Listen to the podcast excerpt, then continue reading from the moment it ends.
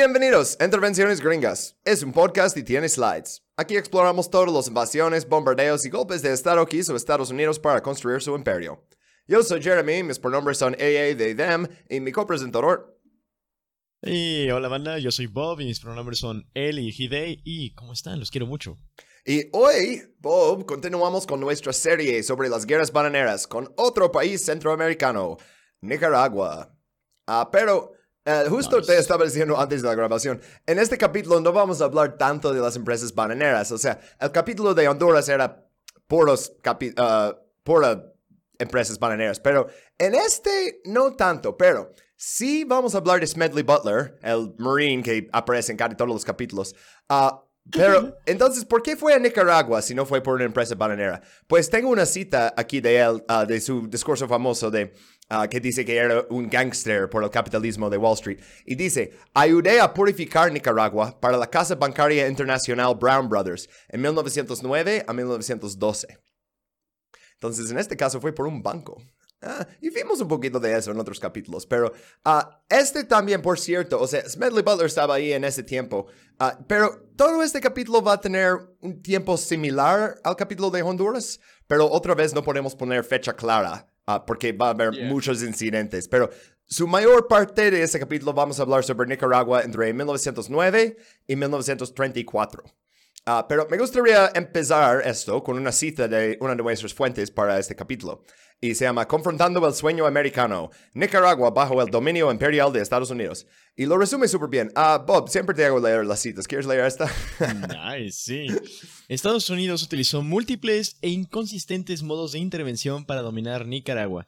Entre 1910 y 1933, por ejemplo, los nicaragüenses, los nicaragüenses experimentaron sucesivamente las siguientes intervenciones un cambio de régimen orquestado por Estados Unidos que bloqueó la incipiente apertura democrática de Nicaragua, una invasión y posterior ocupación militar por parte de Estados Unidos, la toma de control de las finanzas públicas nicaragüenses por parte de los diplomáticos estadounidenses en dólares, la propagación de las actividades misioneras y de las industrias culturales de Estados Unidos, especialmente de Hollywood, una segunda invasión a gran escala de Estados Unidos, la campaña militar de Estados Unidos para, promover la democracia y una guerra de guerrillas de seis años. Oh, es mucho. De hecho, cuando, cuando empecé a planear este capítulo pensé, oye, ¿y si lo hacemos parte uno y parte dos? Pero no, realmente sí, sí lo podemos echar, ¿eh? porque eh, estos eventos, si entiendes uno, vas a entender al siguiente mucho mejor y así. Es, es igual en el capítulo de, de Nicaragua. Tiene los mismos motivos. Uh, pero eso de que hubo tanto y que hubo como guerra cultural y guerra religiosa y este, ocupación y invasión y guerra de guerrillas, era muy difícil escoger como una buena imagen para el primer slide, que siempre me gusta poner una imagen ahí como muy llamativo. Uh, entonces puse esta imagen súper romantizada del cuerpo de Marines, o sea, uh, tomaron muchos para agarrar las banderas justo así, ¿no? Uh, y esto fue tomado por uno de sus fotógrafos y pretende hacer que los gringos se sienten orgullosos de ellos, de los Marines. Ah. Bob, como mexicano o como latinoamericano en general, ¿cómo te sientes a ver estos tipos ahí en una playa latina? Ah, shit. Bueno, fíjate, el pedo es que ya mucha gente no tiene como conciencia o memoria de esas cosas. Entonces está cabrón. Yo en lo personal, pues no, tampoco no soy acá como de que, oh, patria o muerte, ¿no? Porque pues me caga, me caga. y lo que representa México también. Pero te voy a ser honesto, se siente, se siente culero ver eso por todo lo que representa a los Estados Unidos al mismo tiempo, ¿sabes? Entonces es como de... Mm, ah, yeah, no, no bueno. Yo creo que lo que más me molestó de esa imagen es, es como está tan romantizada, porque sí, siempre hay imágenes que puedo poner de, ah, mira, estos son donde este pusieron sus ah, casitas de campaña, o e, este es su cuartel, o este son las fuerzas Pero esto es como, mira, llevaron todos estos marines a la playa y se sentían tan seguros de ir a, hacer propaganda ahí en Nicaragua. Ah, pero... Desgraciadamente para la soberanía de Nicaragua, no todo el mundo los ve y dice, oh, estos son enemigos. Tal vez más que cualquier otro país que vamos a hablar en esta serie, la opinión pública nicaragüense sobre la constante interferencia estadounidense en su país estaba súper polarizada. ¿Y por qué? Pues como siempre, se reduce a los intereses de clase. Y entonces, ¿Por qué entonces Estados Unidos podría contar con el apoyo de ciertos nicaragüenses? Y eso nos lleva a este slide, que como les mencioné en otros capítulos, uh, mis promesas, que voy a hablar más sobre William Walker en este capítulo. Uh, antes de hacer eso, antes de entrar en quién es William Walker, Destino Manifiesto, lo hablamos en tantos capítulos. Uh, Bob, ¿qué podemos decir ahorita de Destino Manifiesto? Um, pues, mira, en general, justamente siento que en cuestiones de las empresas de Estados Unidos, se nota que Nicaragua es uno de los ejemplos como que más claros de América para los americanos, ¿no? Porque justamente aquí todo el cagadero... Mira, vimos, por ejemplo, que Honduras fue como que el breeding grounds, ¿no? O sea, fue como que el inicio de absolutamente todo. Pero en Honduras está la amalgama de absolutamente todo lo que pasó en las guerras bananeras. Es un montón de injusticias causadas por los mismos gringos para mantener la, soberanía de los intereses gringos por encima de las vidas de muchas personas en Nicaragua. Y se nota, por ejemplo, que nunca tuvieron como que un... Nunca tuvieron ningún tipo de preocupación por lo que pasaba en las zonas en las que estaban sus negocios. Justo Solamente en, era cuestión de extracción y extracción y extracción. Como uno o dos slides, no me acuerdo cuál Ah, hay una cita de que, ah, están contentos de vernos morir de hambre.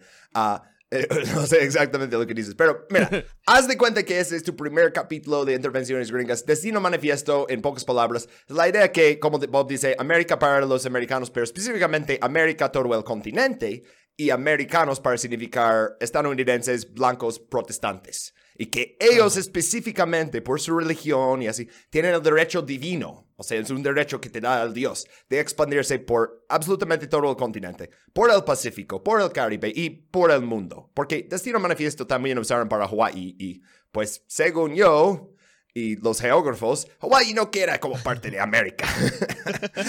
Ah, pero esto también fue la gran justificación para la guerra con México. Ah, por eso, de hecho, empezamos todo este podcast con la guerra con México, porque toma la mitad de su territorio y tiene impactos en México, pero también tiene impactos en la política estadounidense. Y uno de esos son los, los filibusteros. Uf. Y pues William Walker es el filibustero de todos los filibusteros. O sea, uh, Oh, por cierto, ¿por qué solo tomaron la mitad de México? ¿Por, qué no tomaron todo? Um, cabrón, fíjate, qué buena pregunta. Bueno, hay varias como eh, versiones. el motivo más racista. Ah, eh, sí, porque pues a nadie les gustan los sudacos.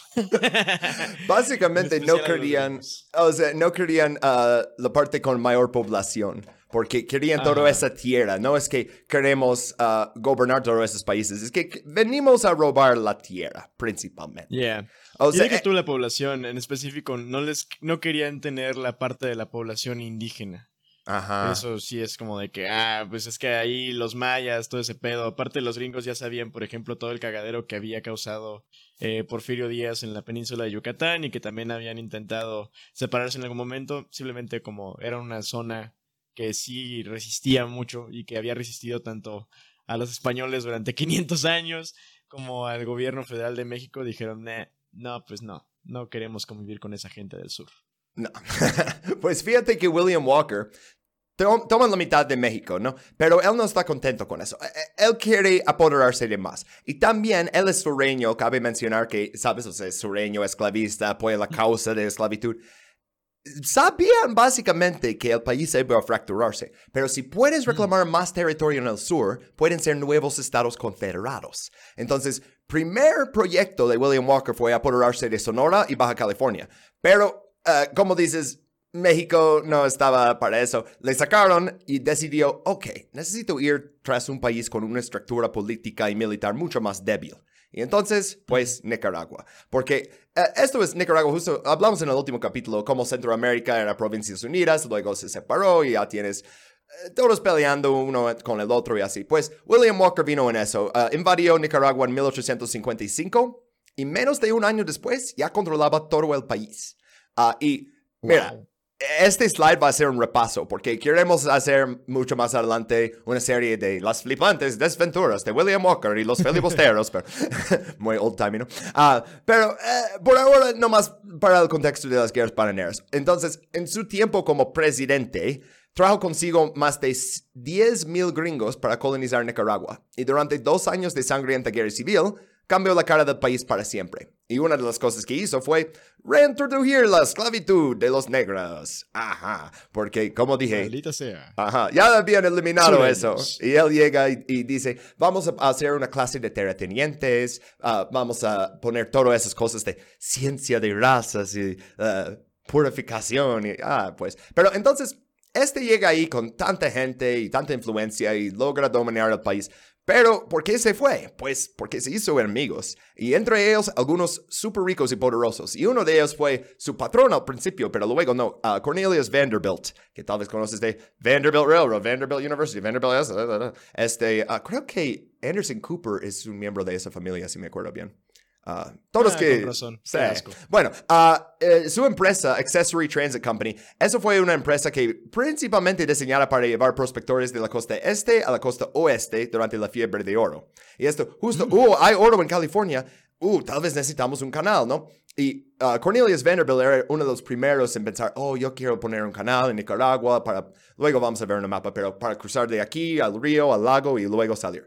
Ah, pero Vanderbilt entonces al principio apoyaba a William Walker, pero William Walker se pasó de lance ¿eh? porque ah, pues tomó este, ah, posesión de Accessory Transit Company y todo lo que tenía en Nicaragua. Oh. Ajá, sí. No. Entonces Vanderbilt dice, pues yo tengo dinero en amigos y Costa Rica quería sacar a William Walker de la presidencia, le apoyó en hacerlo.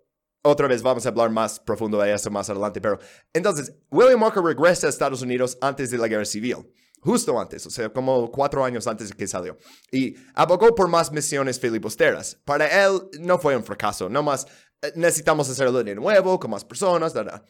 Pues si hubiera controlado Nicaragua en la época de la Confederación, podría haberse convertido en un Estado americano. Y no digo solo Estado confederado, porque si lo declaran como su territorio, sería una cosa después, ¿no? Entonces Nicaragua tuvo suerte ¿eh? que lo sacaron cuando lo sacaron. Ah, pero eh, entonces, él dijo, cuando habló de que quería regresar a Nicaragua, ah, Bob, ¿quieres leer esta aquí?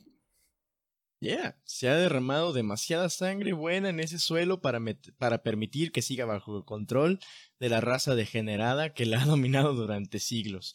Esa sangre se levantará. Ajá, Oh, está así de resista. Que eh, tengo que pedir a, a ti como mexicano decirlo, porque si yo lo digo, me podrían hacer un, un clip, ¿no? Pero sí, esto es él hablando en ah, como un gira que hizo de discursos en el sur para reclutar más personas. Y luego decidió que esto no fue suficiente. Entonces escribió un libro sobre lo genial que era ser un filibustero, básicamente. Y la última línea del libro, ah, Bob, eh, otra vez, tú tienes que leer eso. Última línea del libro.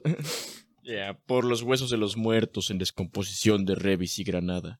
Los conjuro a no abandonar nunca la causa de Nicaragua, que sea nuestro pensamiento de vigilia y de sueño idear los medios para el retorno. Oh, Ah, entonces, quiere regresar a Nicaragua, pero no tiene una oportunidad como tal, pero sí tuvo una oportunidad de regresar a Centroamérica. Pero cuando regresó a Centroamérica fue capturado por los británicos y entregado a las autoridades hondureñas. Y por eso puse, sé que puse una imagen de él siendo ejecutado en, en otro, pero lo puse de nuevo. Ah, porque hay una historia divertida aquí que, que vale la pena entrar antes de entrar a guerras bananeras. Ah, el Marine Real británico que lo capturó se llamaba Captain Salmon, como, como el pez. ¿sabes? Bueno, este ofreció a Walker y sus hombres un pasaje seguro para salir de Honduras bajo la bandera estadounidense. Solo tenían que bajar sus armas y dejar eso de filibusteros y les iban a sacar. Entonces Walker aceptó porque sus hombres ya estaban ah, súper, súper, o sea, sin moral, ya querían irse, están en la selva, perdiendo.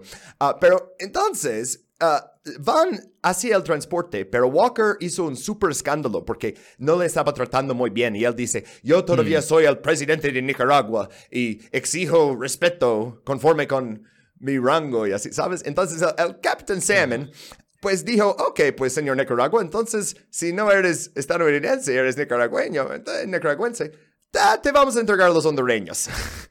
entonces, Ajá. dejó libres al resto de los filibusteros que no hubiera sacado a esos mil hombres que vino a sacar toda la riqueza del país, pero les dejó ir. No más entregó Walker a su destino. Y pues el pelotón de fusilamiento preguntó a William Walker, antes de matarlo, si tenía unas últimas palabras y él dijo, ah, esto sí voy a decir, no quise hacer ningún daño al pueblo hondureño. Todo lo que hice fue por el bien de la humanidad. No temo a la muerte y la afrontaré con determinación. Ok, buenas últimas palabras, pero no terminó porque decidió que quería dar un pinche discurso a estos hombres con los rifles que están ahí para matarlo. Entonces seguía hablando y hablando y hablando y finalmente el comandante se hartó y ordenó a sus hombres que le dispararan a mitad del discurso. ¡Pum! Y luego uh, cayó y les ordenó que les dispararan por segunda vez.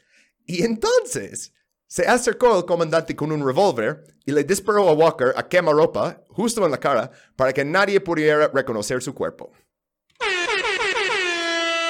Yeah. le fue súper mal. Uh, no más quería The contar. Mad Lad. Sí, pero No eh, manches, qué increíble, qué perro, güey. Este de su muerte, nomás para empezarnos con como una buena nota de, de cómo ah, pasó eso. Pero seguramente hay alguien diciendo, ah, pero Jeremy, estos eran filibusteros, eran particulares, eso no tiene nada que ver con los Marines. El gobierno federal de Estados Unidos ah, no tenía nada que ver con ellos. Ah, pues no, para, para nada. Ah, de hecho, Eh, un filósofo alemán que se llama Karl Marx estaba vivo en ese entonces, porque es hace tanto tiempo, escribiendo sobre la política del día. Ah, este, e- esta cita es un poquito mejor. Ah, Bob, ¿quieres leer esta parte? En la política exterior como en la interior de los Estados Unidos, el interés de los esclavistas sirvió de estrella guía. De hecho, Buchanan había comprado el cargo de presidente mediante la publicación del Manifiesto de Ostende, en el cual se proclamaba la adquisición de Cuba, ya fuera por compra o por la fuerza de las armas. Con la gran tarea de la política nacional. Bajo su gobierno, el norte de México ya estaba repartido entre los especuladores de tierras estadounidenses, que esperaban impacientes la señal para caer sobre Chihuahua, Coahuila y Sonora. Las incesantes expediciones piráticas de los filibusteros contra los estados de Centroamérica eran dirigidas desde la Casa Blanca en Washington. Uh, En ahí está. Oh shit. oh, Desde la. Casa Blanca en Washington. En estrecha relación con la política exterior, cuyo propósito manifiesto era la conquista de nuevos territorios para la expansión de la esclavitud y del dominio de los esclavistas. Se encontraba la reapertura del comercio de esclavos, apoyada secretamente por el gobierno de la Unión. Oh, exacto. shit. Básicamente dice, oye, toda esta guerra que tiene ahorita, realmente no quieren terminar la esclavitud, por eso seguía con esclavitud, o sea, algunos estados hasta el fin de la guerra. Pero sí, o sea, como suele ser, Marx tiene razón. Ah, y lo puedo comprobar, porque William Walker se reunió personalmente con el presidente Buchanan justo antes de su regreso a Centroamérica, y le contó todo su plan. Y pues Buchanan no nos dejó como prueba escrita de su aprobación, ¿no? Pero pidió una audiencia con el presidente, le dijo de su plan y luego fue y lo ejecutó. Entonces, ¿qué te dice? ¿Qué te dice de eso? Ah, pero entonces, lo que pasó con la salida de Walker y todo lo que dejó de terratenientes y plantaciones y así, pues eso fue una influencia americanizadora. Y este periodo, pero más, ah, un- unos años más adelante, como vemos, en el siguiente slide ya vamos a hablar de años después de eso. Ah, porque la fuerte división de clases que ya tenían se hizo mucho peor. Ah, puse este mapa aquí porque, honestamente, cuando estaba leyendo eso, no conocía bien la geografía nicaragüense. Entonces puse ese mapa porque me imagino que si no eres de ahí, tal vez tampoco sabes. Ah, entonces, la primera ciudad que tenemos que hablar es Granada, ya mencionado por William Walker. Ah, está ahí en el lago, en el Gran Lago Nicaragua, y ahí está Managua y abajo está Granada. Pues este era el centro de la estructura de poder de la élite. Los nicaragüenses americanizados, ah, los que hablaban inglés, los que jugaban béisbol, los que ah, más adelante veían películas de Hollywood. Ah, o como los llamaban sus enemigos de clase, vende patrias. Ajá. y por cierto, esa palabra vende patrias no, no es mi sarcasmo, eso es de muchas de las fuentes que usé. Y una de las fuentes que usé, que por cierto lo usé en el de Honduras, eh, de los hombres de plátano, mercenarios y empresarios estadounidenses en Centroamérica. Este es un libro en inglés y utiliza esa palabra exacta para describirlos. Ah, pero dice como, es muy importante que saben cómo los trabajadores nicaragüenses piensan de los élites en su idioma. Y luego explica, oh, es como country seller. Pero ah, según, oh, estaba como buscando la fuente de, de esa palabra porque lo vi mucho en el discurso nicaragüense. Según un artículo del New Yorker, Augusto Sandino lo inventó Creo que probablemente no sea cierto, pero que sí lo popularizó, pero hay ejemplos anteriores a eso. Pero en, en el New Yorker publican lo que quieran, o sea. pero vamos a llegar a Sandino. Sé que tal vez, tal vez alguien está escuchando y dice, "Ah, Sandino, van a hablar del gran revolucionario. Sí, pero más al ratito. Ah, entonces, ah, Walker se fue de Granada, sus ideas no. Pero entonces, ahora, normalmente hablaríamos de oh, la influencia corruptora de empresas bananeras. Pero eh, no, en este caso era el café. Y, por cierto, eh, estoy tomando un café mientras hablo de cómo el café arruinó su país. ah, veo tantito de ironía. ¿Sabes? Debería- sentimos. Hubiera comido un plátano durante el capítulo de Honduras, ¿no? Pero, ah, ok, pues ah, antes de la década de 1880, la mayoría de las tierras en toda Nicaragua eran de propiedad común, pero se privatizaron para expandir la producción de café. Y este proceso empezó en Granada desde Walker, o sea, ahí ya tenían grandes plantaciones, ah, todo eso, pero eh, como salió desde ahí, ah, iban privatizando y privatizando. Entonces, los campesinos, que es la mayoría de la población, solían trabajar por, para sí mismos, ¿no? O sea, eh, subsistencia. y, pero de repente, no, eso ya no te alcanza. Todos tienen que pasar la mayor parte del año, como 8 o 9 meses del año, cultivando café para algún rico culero con tierras que vives muy mal mientras estás así, ¿no? Y luego tienes, y, y vamos a ver eso en un ratito, que cuando termine esta temporada, si la gente no gana lo suficiente, ¿qué va a hacer? Ah, van a ir a las ciudades y esperar la siguiente temporada, pero ¿qué van a comer?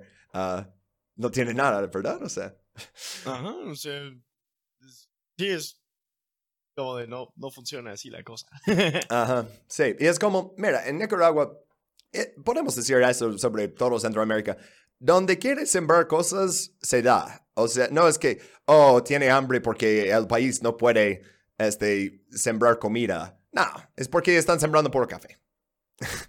Pero, eh, o sea, en realidad toda esa serie de guerras bananeras gira en torno a quién controla la tierra y qué tipo de monocultivo cultivan. Porque el monocultivo, que sea azúcar, café, plátanos, nuez moscada, no importa, el patrón es lo mismo. Cultivos comerciales, algo que puedes vender en el exterior, y están hechos en mo- monocultivo por campesinos, y esta parte es importante, negros o indígenas, o luego vamos a ver más en, en, ah, otros capítulos de Asia Oriental, pero un monopolio gringo que se lleva todos los ingresos. Entonces, sí es una división de clases, pero también, especialmente en esa época en Centroamérica, el jefe siempre es blanco y el campesino siempre no es blanco. Ah, pues, Yeah. y en Nicaragua ya tenían ese sistema de plantación, no tenían que ir a inventar todo eso porque ya tenían todos los campesinos yendo a trabajar en las plantaciones. Entonces, el trabajo de los gringos no fue, oh, necesitamos meter empresas bananeras y quitarles sus tierras ancestrales. Es, ah, ya lo hicieron. Única cosa que yo necesito hacer es meterme entre los bancos nicaragüenses en el mundo. Ellos pueden hacer Sí. todo el trabajo y yo me quedo con dinero. ¡Pum! Perfecto. o sea, sistema increíble, ¿no? sí, güey. Básicamente ya está todo el jale hecho, nada más tengo que mantener mi supremacía. Exacto. Y mm, eh, vamos a tener un excelente bigote aquí de hablar, pero realmente todos en los slides van a tener bigotes súper excelentes. Ah, pero este es José Santos Zelaya. Y Zelaya va a ser una figura muy importante en esta parte de la historia. Ah, por eso, lo- eh, como primera persona que vemos aquí después de William Walker. Ah, pues, como ya mencionamos en el capítulo del canal de Panamá, el plan original para el canal estaba en Nicaragua. Pero luego hicieron campaña de noticias falsas, cosas con capital privado, Sullivan Cromwell, Teddy Roosevelt, boom. Lo cambiaron, 1902. Y presidente Zelaya decidió que, ok, pues los gringos no quieren construir un canal en Nicaragua, lo voy a hacer yo. Pero a Centroamérica, como sabemos, está saliendo de décadas de guerra constante. Nicaragua está tan arruinada como el resto de las repúblicas. Entonces necesitan inversores. Y como que los gringos dicen que nada, no lo van a hacer. Entonces, ah, ok, vamos a hacer consultas entre inversores alemanes, japoneses, franceses, británicos. Y lo que sabemos de la doctrina de Monroe y el corolario de Roosevelt es que no puedes hacer eso. Ajá. Entonces, el ¿Quién departamento... dio permiso? Ajá, sí, de, de hacer las cosas así en tu propio país. Ah, pero el Departamento de Estado se escandalizó. Anunciaron que un canal financiado por extranjeros amenazaría la seguridad de Estados Unidos en la, en, en la región. Ah, nuestra seguridad. Entonces, hablaron con su viejo amigo Costa Rica y dice, oye, Costa Rica, queremos que amenaces a, Nicaragua y, les digas que no pueden hacerlo. Y ah, Costa Rica básicamente les dijo, no, no voy a hacer eso. Ah, entonces, Estados Unidos decidió, ok, necesitamos convencer a Europa que no se le permite invertir en ningún otro canal que no fuera ese de Panamá que controlamos. Pero siempre eh, la seguridad de Estados Unidos en la región significa eso va a afectar a los ingresos, ¿no? O sea, eh, y más tarde, porque Zelaya, o sea, estamos empezando desde antes, pero e, esa inseguridad sobre Nicaragua como sitio para un canal fue uno de los grandes motivos porque uh, Estados Unidos y los enemigos de Zelaya decidieron, ah, vamos a mandar los Marines en 1912. Y luego, ah, se van a quedar un bien rato, pero eh, me estoy adelantando. Eh, cuando Zelaya y Estados Unidos aún eran amigos, antes del corolario Roosevelt y acciones policiales, uh, Zelaya nació en una familia adinerada que había apoyado el régimen de William Walker. Malo, ¿no? pero mira, no puedo culpar a él porque José Santos Zelaya solo tenía dos años en ese momento, pero luego se educó en Francia veía el modelo de capitalismo estadounidense como el mejor sistema que tenemos, ¿no? Y entonces se aseguró que los periódicos del gobierno publicaran artículos alabando a Estados Unidos como el ideal de la modernidad. Ah, esto también, o sea, como dije, equipos de béisbol, cosas así. No, o sea, es una cosa cultural. Uh, pero entonces Estados Unidos, después de todo eso, decide, ah, no vamos a construir un canal ahí y tú tampoco puedes y vas a estar en Panamá. Y pues eso devastó la élite nicaragüense. Pero Zelaya no dio por vencido. Dice, no, yo sigo siendo fanático de Estados Unidos. Entonces seguía enviando a sus jóvenes de la élite a Estados Unidos para educación. Pero también hizo otra cosa bastante importante. Abrió el oeste de Nicaragua, que es la parte súper densamente poblado, a misioneros protestantes. No, no tengo uno. sé que esos mormones, pero no tengo uno para protestantes. sí, vamos a aplicar un Hawái aquí, güey. Ajá, sí. Este tiene como sombras de lo que pasó en Hawái, lo que pasó en Cuba. Vamos a ver que Woodrow Wilson, Woodrow Wilson quiere meterle como una enmienda plat, eh, ¿sabes? O sea, este capítulo es como el síntesis de mucho del imperialismo que ya hemos hablado. Ah, sí. Pues, uh, ok, entonces uh, Zelaya seguía dando también a empresarios estadounidenses el control monopólico de los sectores claves de la economía, como nosotros. Uh, pero en este era muchas más cosas, como la, tala de árboles, la minería, crucialmente, la minería específicamente de oro. Vamos a ver que esto está dominada por eh, empresas estadounidenses. Luego Sandino mm. sale de las minas, era minero. también tenían control sobre las comunicaciones, la electricidad, los plátanos, eh, literal todo. O sea, eh, aquí no era solo los plátanos, era todo, absolutamente todo. Mm. Ah, de hecho, eh, una de las cosas que provocó la caída de Zelaya ah, es por la revuelta de la población local contra las concesiones especiales de su régimen a las grandes empresas estadounidenses porque dicen, mira, estos siempre nos explotan. Entonces, ahora, ya, después de, ah, por cierto, déjeme explicar el meme tantito, nomás, esta es la bandera de Nicaragua, o sea, como bandera verdadera, luego la bandera de William Walker y luego la bandera en esa época, porque había gente que realmente quería eso. Uh, vergonzoso, pero así es. Entonces, ok, primera intervención gringa del capítulo está en el cuarto slide. Bueno, uh, y tenemos nuevo pilote, el general Juan José Estrada Morales. Y este no es de una familia rica, pero una familia militar. Y familias militares va a estar bien importantes en este capítulo, ¿sí o no? sí. Este, este güey era un general, era el cuarto general de su linaje. Ah, también su hermano, Aurelio Estrada Morales, fue el generalísimo en la victoria de Namisigüe en 1907. Eso hablamos en el capítulo de Nicaragua. Ah, entonces, estamos hablando de una presidente, este, Zelaya, que eh, podemos decir que tiene un índice de aprobación en descenso. Y también tenemos un general de una familia que no tiene mucha lana, pero sí tiene mucho poder militar. Ah, ¿Puedes adivinar qué viene después? Eh, un, un picnic. Un golpe de Estado. Por supuesto. Entonces, uh, Zelaya está, eh, como en muchos países tenían el partido como bipartista, no sé, liberal, conservador. Nicaragua no es ninguna excepción. El régimen liberal de Zelaya entonces está cayendo en desgracia. Entonces, Estrada Morales fue nombrado intendente de esta zona que puse en roja. Uh, tiene muchos nombres. Algunos se dicen Costo Atlántico, algunos mos, uh, Mosquitita. Mos, a ver, está muy chiquita ahí el texto. No veo cómo se llama. Uh, también se llama Zelaya. Uh, bueno, sin divagar demasiado en eso. Le, le, ponen a Estrada Morales ahí como el intendente de esa zona, en diciembre de 1908. Y él, básicamente desde que llegó ahí a Bluefields, empezó a planear un golpe de Estado. Y mm. tenía la ayuda de Manuel Estrada Cabrera, y este fue el presidente conservador de Guatemala. Y también de otro... de hecho, lo hablamos hace rato, pero... Uh, y Emiliano Chamorro Vargas. Y ese nombre Chamorro va, va, a estar bastante importante. Por eso lo menciono, porque... Uh, uh, esto no va a ser su único golpe militar, pero Chamorro no va a tomar el poder en este golpe. Solo va a ser presidente de la Asamblea Constituyente, líder del Partido Conservador. Uh, muchos nombres, ¿no? Pero vamos al gran bigote, al Juan José Estrada Morales. Uh, pues el levantamiento de Estrada no amenazaba en absoluto al régimen de Zelaya. O, sea, están muy lejos, no tenían tantas tropas. Entonces, pero Estados Unidos vio que estaba pasando y dice, ah, mejor mandamos unos buques de guerra con unos Marines de Bluefields por si las cosas... Por si acaso. vamos a ver. Justo cuando las tropas del gobierno, o sea, del gobierno de Zelaya, estaban a punto de aplastar las fuerzas de Estrada, ejecutaron a dos ciudadanos estadounidenses. ¿Y pues por qué? Pues porque fueron sorprendidos luchando por los rebeldes. Estos no eran oh, personas importantes, eh, gente que se larga a Centroamérica porque a lo mejor está escondiendo de la justicia y así, ¿sabes? Y está ahí y decide eh, eh, unirse a esto. Smedley Butler habla de eso en uno de sus libros y dice, ¿estos fueron los hombres que venimos? bueno, la Marina estadounidense, como dije, ya tenía buques de guerra en Bluefields, entonces la ejecución de estos ciudadanos fue el pretexto que necesitaban para apoyar abiertamente la revuelta contra Zelaya. Ah, entonces, el primero de diciembre de 1909, secretario de Estado de Estados Unidos, Philander Knox, ahí está. ¿Qué tipo de nombre Philander, no?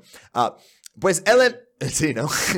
él envió una carta a la embajada nicaragüense en Washington notificando la ruptura de relaciones diplomáticas. Y uh, sí, quiero leer una cita aquí sobre eh, que no queremos leer literal todo lo que dijo Knox, uh, pero nomás una cita de una de las fuentes sobre el efecto de esa nota. Uh, Bob, échale porfis. Claro. Publicada ampliamente en periódicos estadounidenses y nicaragüenses, la llamada nota Knox denunciaba el régimen de Zelaya como una mancha en la historia de Nicaragua y pedía su derrocamiento.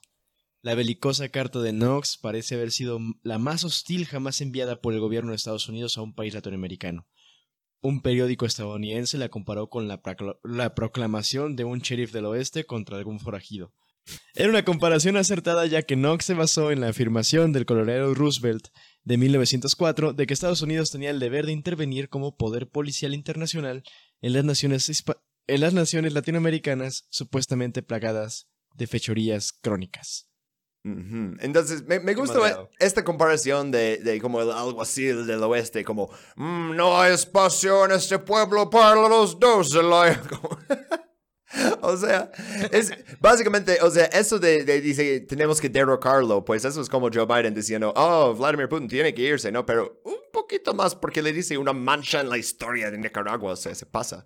Uh, Pues entonces Laia se dio cuenta que su viejo patrón, su viejo fandom de Estados Unidos, no le iba a permitir mantener el poder. Entonces se exilió.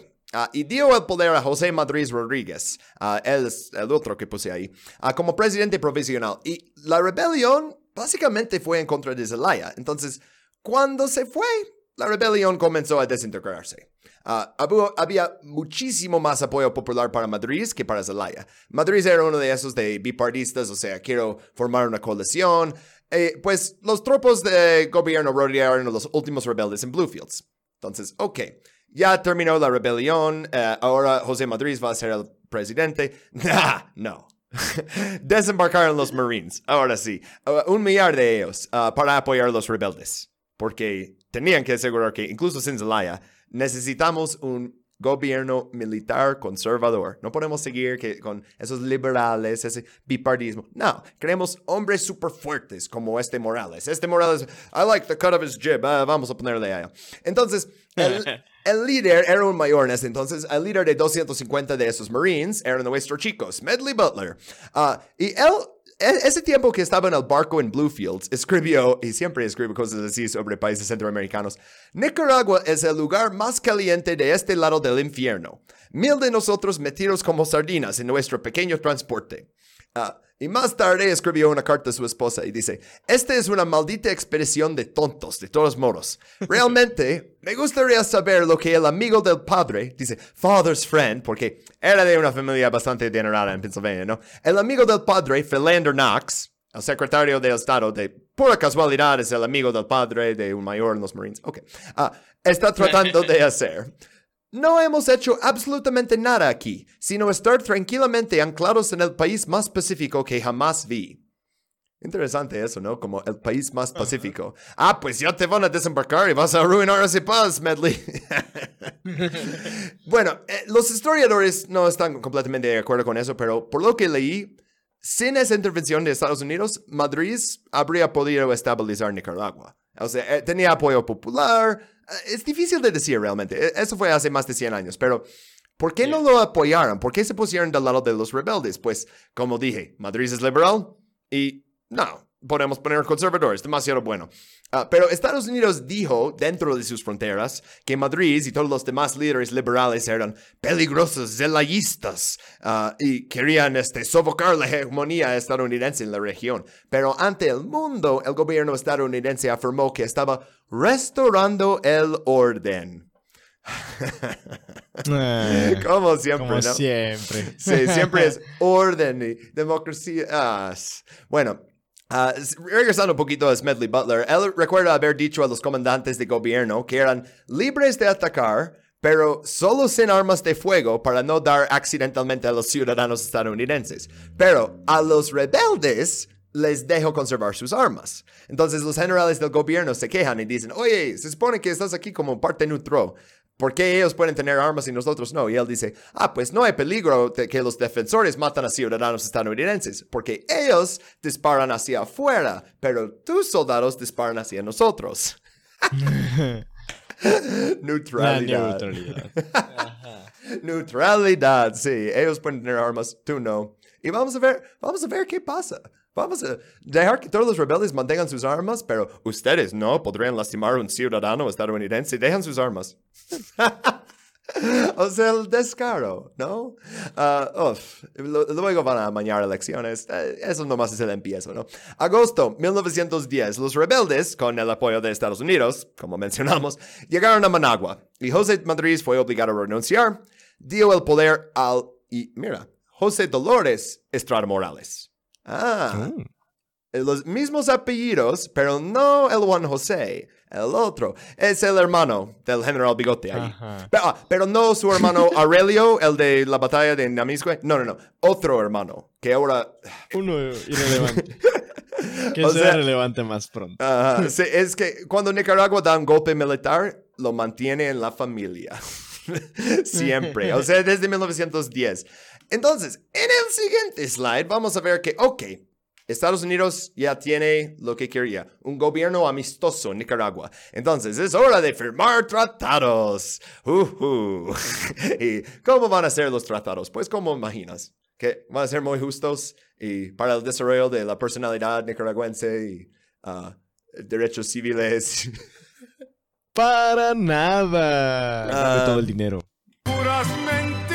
Así es. Bueno, ah, eh, entonces, ah, ya hablamos de Juan José Estrada, pero puse algunas personas más en el slide. Y sé que muchas caras, nombres, pues. El resto de las personas ahí son las personas que firmaron el pacto de Dawson. Ah, y son, y, y cada uno va a ser presidente de Nicaragua en su momento. El primero es vicepresidente Adolfo Díaz, luego general Luis Mena, y eh, Emiliano Chamorro. Ya lo habíamos mencionado, pero lo quería poner aquí con todo su vestimiento de general este, centroamericano, ¿no? Que quiere vestirse Yeah. como Napoleón. pues todos ellos fueron miembros del nuevo gobierno, todos pusieron su firma en, en ese tratado. Ah, y luego todo- eh, cada uno va a rebelar contra el otro para tomar el poder y convertirse en presidente, porque no hay honor entre golpistas, ¿sabes? Ah, No encontré una foto del diplomático estadounidense, Thomas Dawson. Ah, eh, Thomas Dawson es uno de esos nombres que si buscas Thomas Dawson no, te sale demasiadas cosas, ninguno es correcta. Pero entonces pensé de Dawson's Creek y entonces puse James Vanderbeek ahí. Because I don't wanna wait. Ok, uh, este, sin entrar en eso, uh, la razón por qué quiero hablar de Thomas Dawson es que en octubre de 1910 el gobierno nicaragüense aceptó el Pacto Dawson. ¿Y pues qué te contenía? Pues se pedía que los funcionarios estadounidenses se hicieran cargo de la gestión de las finanzas del Estado nicaragüense. Mm. Yeah, estamos quedándonos con el banco y por eso puse ahí su banco y dice Open under new management. Como, mira, mira, mira, pueden mantener el banco, nos gusta todo lo que han hecho con el país, no más necesitamos todo el dinero, ¿ok? Ajá, entonces Thomas Dawson había forzado un plan básicamente lo mismo. Oh shit, god damn it. Me cago cuando toco uno de esos por accidente. Ok. Thomas Dawson había forzado un plan similar en la República Dominicana en 1904. Ah,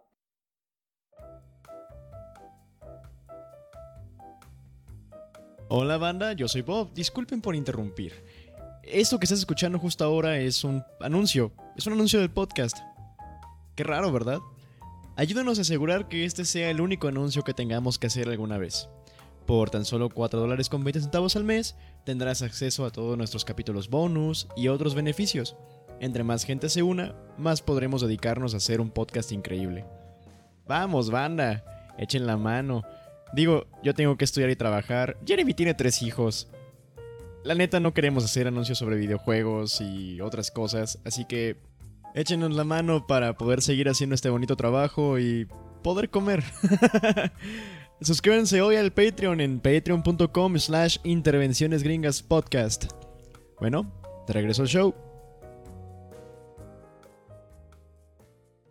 Pero como veremos en el siguiente slide y el próximo capítulo, no es suficiente para convertir un país soberano en un protectorado.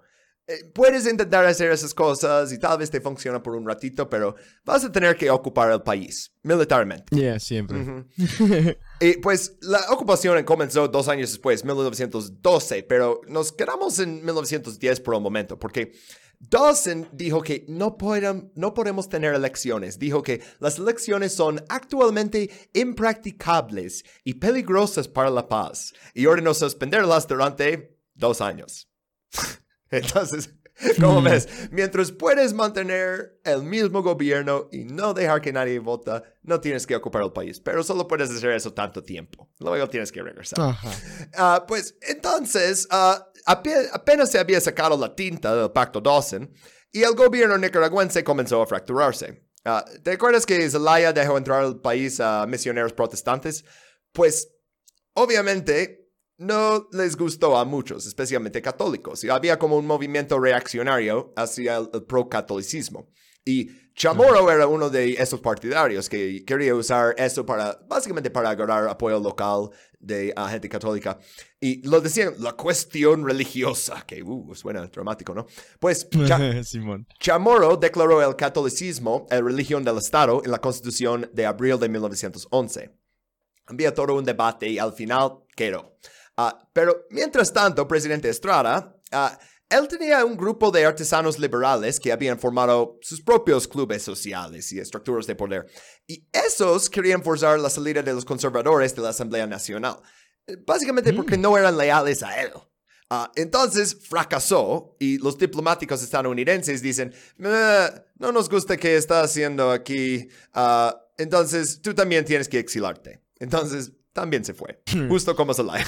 uh, y Adolfo Díaz entonces se convirtió en el nuevo presidente. Uh, pero para diciembre de 1911, Luis Mena, el otro ahí, había retomado la Asamblea Nacional y anulado la cláusula de la religión. Uh, muchas cosas pasando. Básicamente la religión es un pretexto para agarrar poder o sacar otro que no te gusta. No creo que esos hombres fueran muy religiosos, ninguno. pero eso de luchas religiosas, pues eso no va a desembocar en una ocupación estadounidense. No, eso se trata de dinero, porque Pacto de Dawson solo es un pacto, necesitaban un tratado y entonces elaboraron un nuevo tratado, el Tratado de Préstamo Knox Castrillo. Y esto fue ratificado mm. por la Asamblea Constituyente 6 de junio de 1911. Esos eran los términos. Nicaragua recibe un préstamo de 15 millones de dólares de banqueros estadounidenses para colocar sus finanzas, y, eh, en las palabras del tratado, sobre una base sólida y estable. Ah, sólida y estable. Quieren estabilizar el país. ok. ¿Qué tenían que hacer para garantizar el préstamo? Ok, pues debía ceder a los funcionarios estadounidenses el control de la administración aduanera. Esta es la fuente de ingresos más lucrativa del Estado. Ya nos quedamos con todo lo de aduana. Ya, eso es nuestro. Ah, y también del Banco Nacional de Nicaragua. ok, entonces nos mm. quedamos con tu aduana y eh, el Banco Nacional y tenemos 15 millones de dólares, ¿cómo ves? Eh, pues el Senado estadounidense fue el que rechazó el tratado.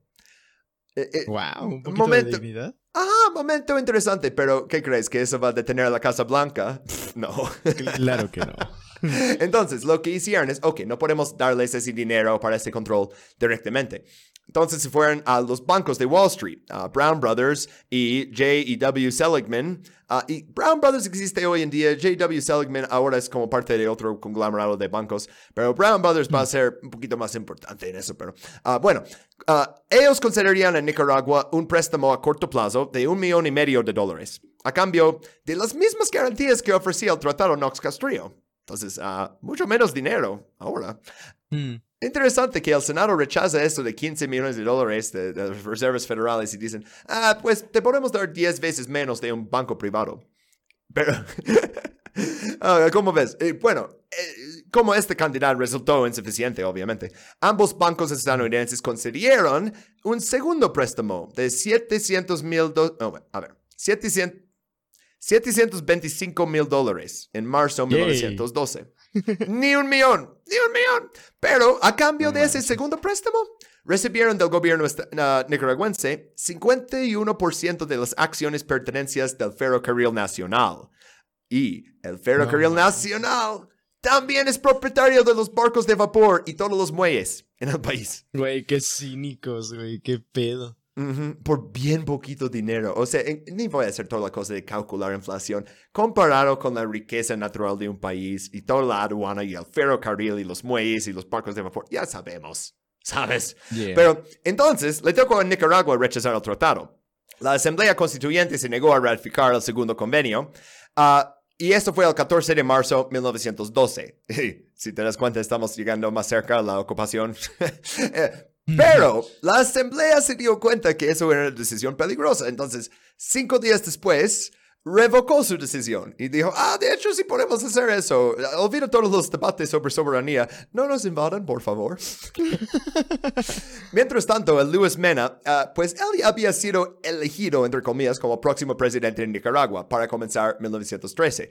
Y digo, no por una elección, ah, básicamente se fue a la Asamblea Nacional y dijo, me tienen que nombrar el cargo mucho intriga y política ahí, pero básicamente se fue y dice, yo voy a ser el próximo presidente, ¿cómo ven? ¿Cómo ven? Ah, no hay nada como democracia ahí. Pues Estados Unidos lo consideraron apropiado en su función del momento, pero luego cuando se enteraron, oye, Luis Mena va a ser el siguiente presidente, pues les molestó que, oye, ¿por qué no me consultaste? Y entonces es cuando Luis Mena expresó sentimientos anti-estadounidenses y un periódico le citó diciendo, si los yanquis quieren intervenir, tendrán que desembarcar tropas y luchar con nosotros. Uh, oh. uh. Pero, uh, dato curioso, ¿no dijo eso? Uh, ¿Te acuerdas uh, de Chamorro? Bueno, el oligarca conservador de Granada, Manuel Zavala Chamorro, uh, uno de los familiares de Emiliano Chamorro, colocó esa cita para debilitar a Mena y luego llegó a periódicos costarricenses, finalmente estadounidenses. Entonces, uh. sí, dice, mm, no me gusta esta Mena, déjame hacer algo para que Estados Unidos lo quite y esto, luego podemos poner mi familia. Pero entonces Luis Mena también, porque también esta situación de que le están poniendo como sentimientos antiamericanos, se da cuenta que a la gente le gusta eso. Entonces, él decide, pues fue a seguir con eso. Uh, pero entonces era anti-estadounidense porque dijo luego unas cosas después de eso. Ah, pues sigamos el dinero. Uh, Luis Mena poseía acciones de la compañía minera La Luz y Los Ángeles. Y eso es la compañía que mencioné de, minas de oro, controlada por Estados Unidos. Ah, y por cierto, ok, él tiene acciones en esa em, empresa. ¿Te, ¿Te, recuerdas Philander Knox, el secretario de Estado? Él había sido el abogado de la empresa. Este, y oh, Adolfo Díaz, el otro en ese slide, él era contador de esa empresa. Entonces, como vemos, básicamente unos bancos y una empresa de minería eh, están gestionando todo el país. Y ni siquiera desde las sombras, o sea, es pues, bastante descarado, neta.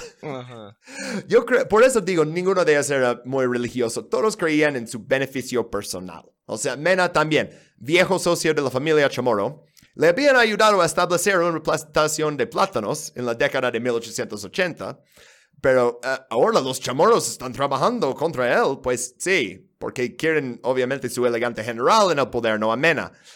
Entonces, con eso llegamos a julio 1912, el comienzo de la guerra civil y la ocupación.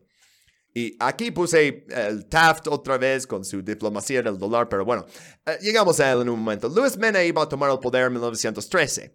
La Asamblea Nacional, como dije, había aceptado, pero el presidente Adolfo Díaz no parecía dispuesto a cederle el poder. O no dijo que no, pero a la vez Luis Mena dice, necesito sacar a este Adolfo Díaz si voy a poder tomar el poder sin una lucha.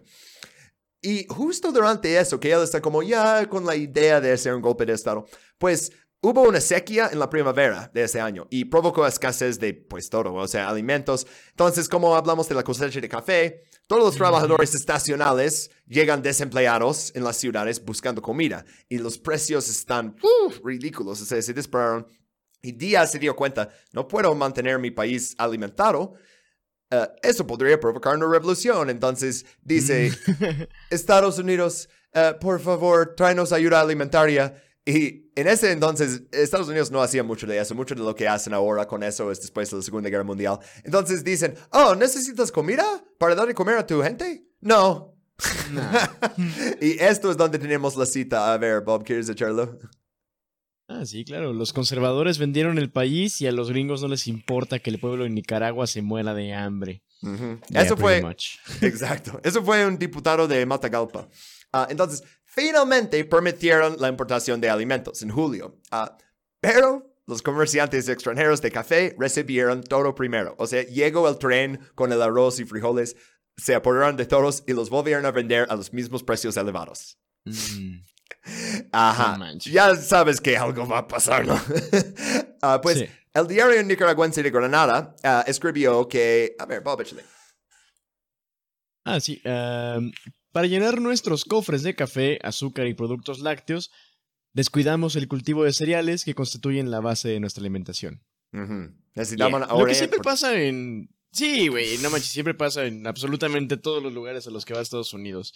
Es como de, ah, sí, vamos a dejar de sembrar cosas para alimentarnos en, eh, no sé, una isla del Pacífico, o seleccione algún lugar random en Latinoamérica y vamos a extraer todos sus, todos los productos de su tierra para venderlos en mercado estadounidense a sobreprecio. Güey, es lo que hicieron a sí mismo, o sea, antes de que existiera Estados Unidos, o sea, con la colonia de Roanoke en Virginia, que llegaron, sembraron puro tabaco para ganar más dinero, no llegaron los barcos británicos a comprar su tabaco, y muchos murieron y los demás integraron con los indígenas, porque los indígenas dijeron, oye, uh, ¿quieren venir a vivir con nosotros y vivir como alimentarse de la tierra? Y no hacer ese como estilo de vida sedentaria y dicen, ah, bueno. Entonces los británicos llegan como tres años después y descubren todo completamente abandonados y dicen, oh, tal vez hay una lesión aquí sobre uh, sembrar monoculturas. No. bueno. no, vamos a hacer un mito y vamos a fingir que todos desaparecieron. Mira, nomás tenemos que traer plátanos aquí a Centroamérica porque no hay como hongos ni nada en el suelo y seguramente nunca van a evolucionar. ¿Qué es eso? ¿Enfermedad Panamá? Oh, ¿quién lo, ¿quién lo vio venir? Bueno, uh, es importante que nuevos estados socialistas o cualquier estado realmente empiece a centrarse en la producción nacional de cereales y granos. Algo que, por ejemplo, en Burkina Faso, e, eso fue una de las políticas claves de Thomas Sankara, que estamos importando todos nuestros cereales y granos. Pero en otros no lo hicieron, como en Cuba, porque Cuba tenía economía completamente basada en azúcar. Y Fidel llega al poder y Unión Soviética dice, oye, nosotros compramos el azúcar. este, y hasta que algún día no hay Unión Soviética, ¿no? Y por eso entraron al periodo especial y todo eso. Bueno, regresando a, Nicaragua, Luis Mena entonces inició una rebelión contra el gobierno de Díaz, 29 de julio de 1912. Y Díaz ya había sospechado que está tramando un golpe de Estado. Entonces lo destituyó como ministro de guerra ese día. y unas horas más tarde salió de Managua, se fue a Masaya, es un bastión liberal más al sur, y lleva un ejército de solo 600 hombres. Mena era conservador, pero compartió el mando con el general liberal Benjamin Zeledón. Entonces, eh, ¿por qué un general conservador está en un pueblo liberal? Pues Benjamin Zeledón, el otro que puse ahí, eh, eh, esos quieren como compartir el poder básicamente para derrocar a Díaz. Mm. Otra vez vemos movimiento bipardista con apoyo del pueblo. Bueno, el apoyo de Mena luego va a bajar mucho, pero ok. Ah, Díaz sospechaba que estaba tramando un golpe de Estado. ¿Por qué? Es exactamente lo que estaba haciendo. Trasladó antes de eso toda la artillería pesada a un fuerte en Granada. ¿Y por qué a ese fuerte? Porque era controlado por su hijo. Cada vez que hay un golpe de Estado en Nicaragua es un asunto familiar. Es como, mira, el negocio familiar es, yo te traigo toda la artillería pesada y luego... ok, pero... Este no es como el tipo de podcast de, ok, tenían tales armas. O sea, e-, es, más la ideología, ¿no? Y pues uh, Mena y, y este uh, Zeledón declararon su intención de renacionalizar el ferrocarril y los barcos de vapor, que como mencionamos estaban adquiridos por Brown Brothers y J.W. Harriman, y uh, empezaron a usar fuera Yankee como grito de guerra. Entonces, ¿qué crees? ¿Que Estados Unidos va a apoyar esta rebelión? Pues no. uh, y entonces Adolfo Díaz, segunda vez que vemos eso en esa serie, dice, Presidente Taft, mi pueblo anhela la libertad. o sea, que piden ser invadidos, ¿no? Te dice mucho de, qué tipo de persona es, ¿no? Uh, pues entonces, otra invasión estadounidense. Ah, e, en, el capítulo de Cuba dije, oh, este fue el primer líder latinoamericano que pidió a Estados Unidos invadir su país, pero no será el último. Y mira, ya tenemos otro. Ah, y, se llama Adolfo, güey. O sea, sé que es un nombre más común en Latinoamérica, pero... Se llama, literal, su nombre es compuesto de dos dictadores, o sea, Porfirio Díaz, Adolf Hitler, Adolfo Díaz. Ah, es coincidencia. Sé que Díaz también es un nombre común, pero Güey. Entonces, las imágenes que puse aquí, uh, el de abajo son Marines movilizándose, pero de hecho, esta imagen es de la incursión de 1910. No pude encontrar una buena así para la de 1912, pero pensé, mm. son los mismos Marines, güey. Ah, y el otro son este, rebeldes nicaragüenses, y eso sí es de 1912. Pues Mena se movió rápidamente. aparte de la artillería terrestre que había robado, también tomó todos los barcos de vapor del lago de Nicaragua y los usó para bombardear Managua. Entonces, mm. eh, empezó fuerte, o sea, bombardeó Managua durante como cuatro horas. Ah, entonces, primeras dos semanas de agosto llegaron las primeras cañoneras y marines y se despegaron en pues casi todos los países, o sea, en Managua, en Bluefields, en Corinto, en San Juan del Sur. En este, más de 3.000 soldados fueron desplegados para septiembre. Y uno de sus principales objetivos, bueno, proteger los vidas y la propiedad de ciudadanos estadounidenses. Ah, sí, pero también proteger el ferrocarril, porque esta es la propiedad de los bancos. Y, ajá. Y sus órdenes, Bob, ¿quieres leer sus órdenes? Uy, vamos a ver. Observar una estricta neutralidad entre el gobierno y las fuerzas revolucionarias. No permitir ningún combate en las proximidades del ferrocarril. y no permitir ningún bombardeo de ciudades no fortificadas ni ningún acto contrario a la guerra civilizada. Güey, literalmente primero el ferrocarril y luego, ah, no cometer crímenes de guerra. ¿Te acuerdas? En el de Honduras vimos un manual de pequeñas guerras y uh, básicamente es, mira, no queremos provocar mucha pérdida de vida, pero la misión siempre es lo primero. siempre hay un pero con eso. Entonces, le mandaron, ¿quién más? Smedley Butler, de nuevo, a Nicaragua. 19 de septiembre, él y sus hombres fueron emboscados por fuerzas rebeldes cuando su tren pasaba por Masaya, el bastión rebelde, ¿no? Y cuando digo emboscados, suena fuerte, ¿no? Básicamente su tren iba pasando y empezaron a recibir como disparos de francotiradores. Ah, entonces, ¿cómo responden? Pues lo, mejor que puedes hacer en un emboscado es seguir adelante, no tienes que eh, quedarte a pelear. Nah, estos pararon el ferrocarril, montaron ametralladoras y dispararon indiscriminadamente sobre el pueblo. ¿Te, acuerdas de esos órdenes de no puede tener ataques cerca del ferrocarril? Y eso de no atacar a ciudades, pues eso viene después. Están atacando el ferrocarril. Alguien disparó en tu dirección general tienes que matar a un chico de inocentes. Bueno, uh, El día siguiente, el emisario de Zeledón presentó sus disculpas a los estadounidenses y dice que el Mm. ataque no estaba autorizado. o sea, Zelo- Chale, güey. Zeledon no quería que eh, llevara a cabo todo el poder de los Marines. O sea, piensa que mientras estoy en esa situación, tal vez puedo mantener la calma. Pero sí, o sea, Smedley Butler, eso de un ataque autorizado. O sea, según Smedley Butler, luego los Marines bajo su mando arreglaron las elecciones durante la ocupación para mantener días en el poder. ¿Este es autorizado? Mm, No. Pero siguiendo con las batallas, 24 de septiembre, rodeado por Marines, cero oportunidad de escape, Mena aceptó la exigencia de Butler de una rendición incondicional. Entonces, dos días después, le ponen un barco estadounidense, dicen, oye, Mena, vas a Panamá y nunca puedes regresar a Nicaragua. Y él dice, ok.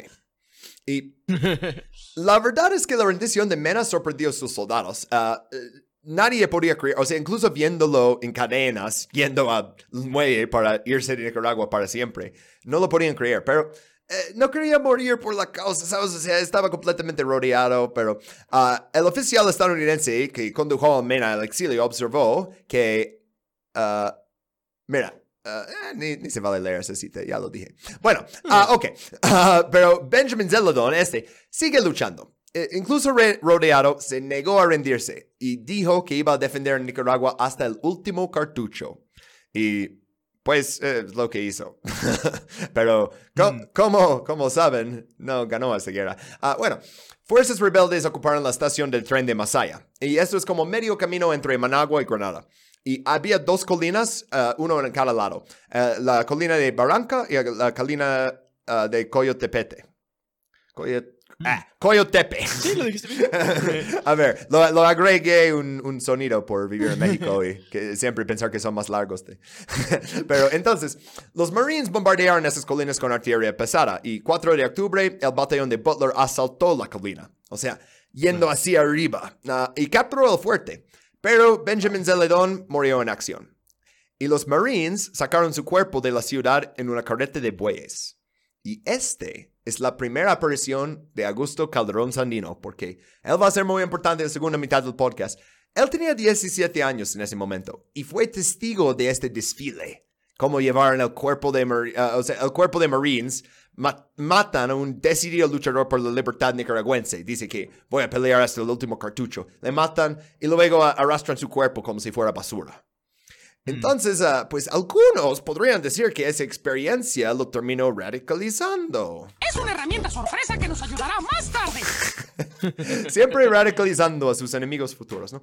Ah, Sí. Entonces, ok, gobierno nicaragüense reconquistó Masaya, los Marines reconquistaron León, la rebelión se desintegra, ah, ya no tenían líderes. Ah, el presidente Adolfo Díaz consigue mantenerse en el poder hasta 1917. Y uno pensaría, ah, pues eso sería el fin de su historia. No, luego cuando Estados Unidos necesitan un títere leal, van a pensar en él, van a decir, ¿qué tal si traemos a Adolfo Díaz de regreso? Nos caía muy bien este chico. Este, el cónsul británico en Managua, eh, con un nombre súper británico, H. Cavendish Venables, ah, escribió, ah, Bob, ¿quieres leer esto? No creo que ni siquiera entre el elemento conservador la intervención haya sido popular. Ha durado unas 10 semanas y ha costado más de 2.000 vidas. Imaginen que estoy tomando té mientras digo esto. Un combate bárbaro e inútil. No ha establecido ningún principio, no ha pacificado ninguno de los elementos políticos discordantes del país y ha dejado a Nicaragua moral y económicamente debilitada. indeed. Básicamente dice, nadie quería esa guerra, esa guerra no logró nada, pero bueno, Díaz sigue presidente. Ah, y, antes de seguir adelante, quiero leer el recuento de Smedley Butler sobre las elecciones en 1912. Ah, y esta parte voy a leer, aunque no puedo hacer su acento de Pennsylvania en español, pero ah, los candidatos de la oposición fueron declarados bandidos cuando fue necesario elegir a nuestro hombre para el cargo. Nuestros candidatos siempre ganan. En una elección, a nadie le gustaba el compañero. Se hizo un sondeo en el distrito y se encontraron 400 que votarían por el candidato adecuado. Se avisó de la apertura de las casillas con cinco minutos de antelación. Se reunió los 400 votantes en una fila y cuando hubieran votado, en unas dos horas, se cerraron las casillas. No manches. Huevos. sí, o sea, ok, vamos a tener una elección. Ok, ustedes votan y ya cerramos y pum, mira el voto. Jaja. Oh, sí. Ah, eh, vamos a pasar ahora al tratado Brian Chamorro. Ah, pero quiero dejar algo claro, ya lo mencioné, pero Estados Unidos nunca declaró la guerra a Nicaragua. Fue una acción policial. Y vimos eso de acciones policiales en Honduras, pero eran normalmente 160 Marines, 100 Marines.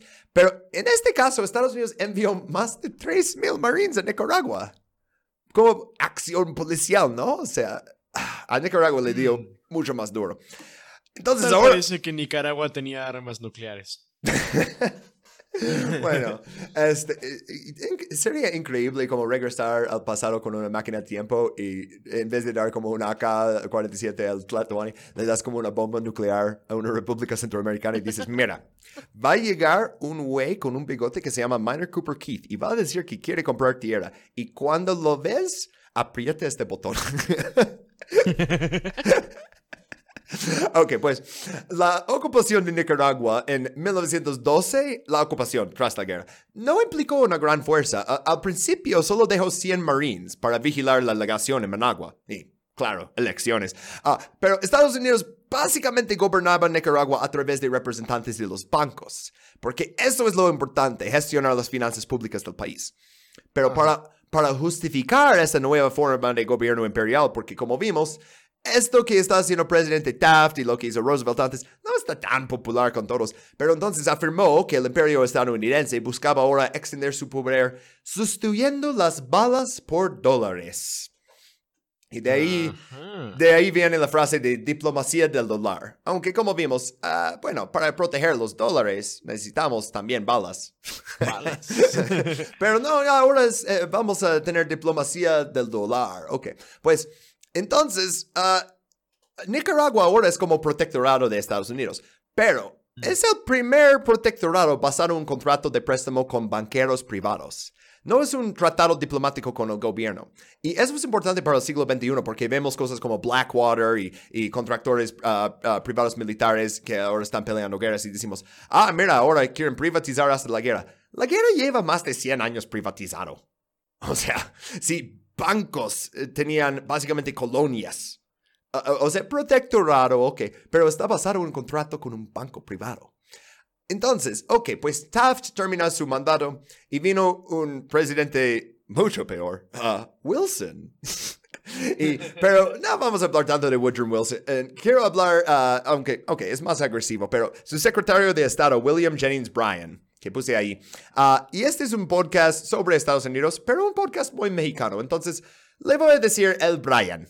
Y pues, el Bryan perdió todas las elecciones presidenciales a las que se presentó. E- Este cartel ahí es de ah, un intento en 1900, también intentó en 1896 y otra vez en 1908. Ah, pero en 1900 puse esa imagen específica porque se presentó como el candidato antiimperialista, pero específicamente oponiéndose a la guerra en Filipinas, que otra vez, guerra en la selva, no pueden ganar, poco popular, siempre hacen lo mismo. Ah, pues este se convirtió en el secretario de Estado durante Woodrow Wilson. Y entonces, cualquier credibilidad que puede tener como antiimperialista, destruido. Trabajas con Woodrow Wilson, güey. Ah, pero ah, hablamos un poquito de quién era ese güey, porque creo que es alguien que sale mucho en la historia estadounidense, pero como que no era presidente. Tal vez no sabemos mucho de él. Ah, Bob, ¿quieres leer esta cita? De hecho, lo tomé de su pinche Wikipedia, pero es- está increíble. A pesar de la declarada versión de Bryan a los conflictos, supervisó las intervenciones de Estados Unidos en Haití, la República Dominicana y México. Ajá. O sea, Un completo hipócrita.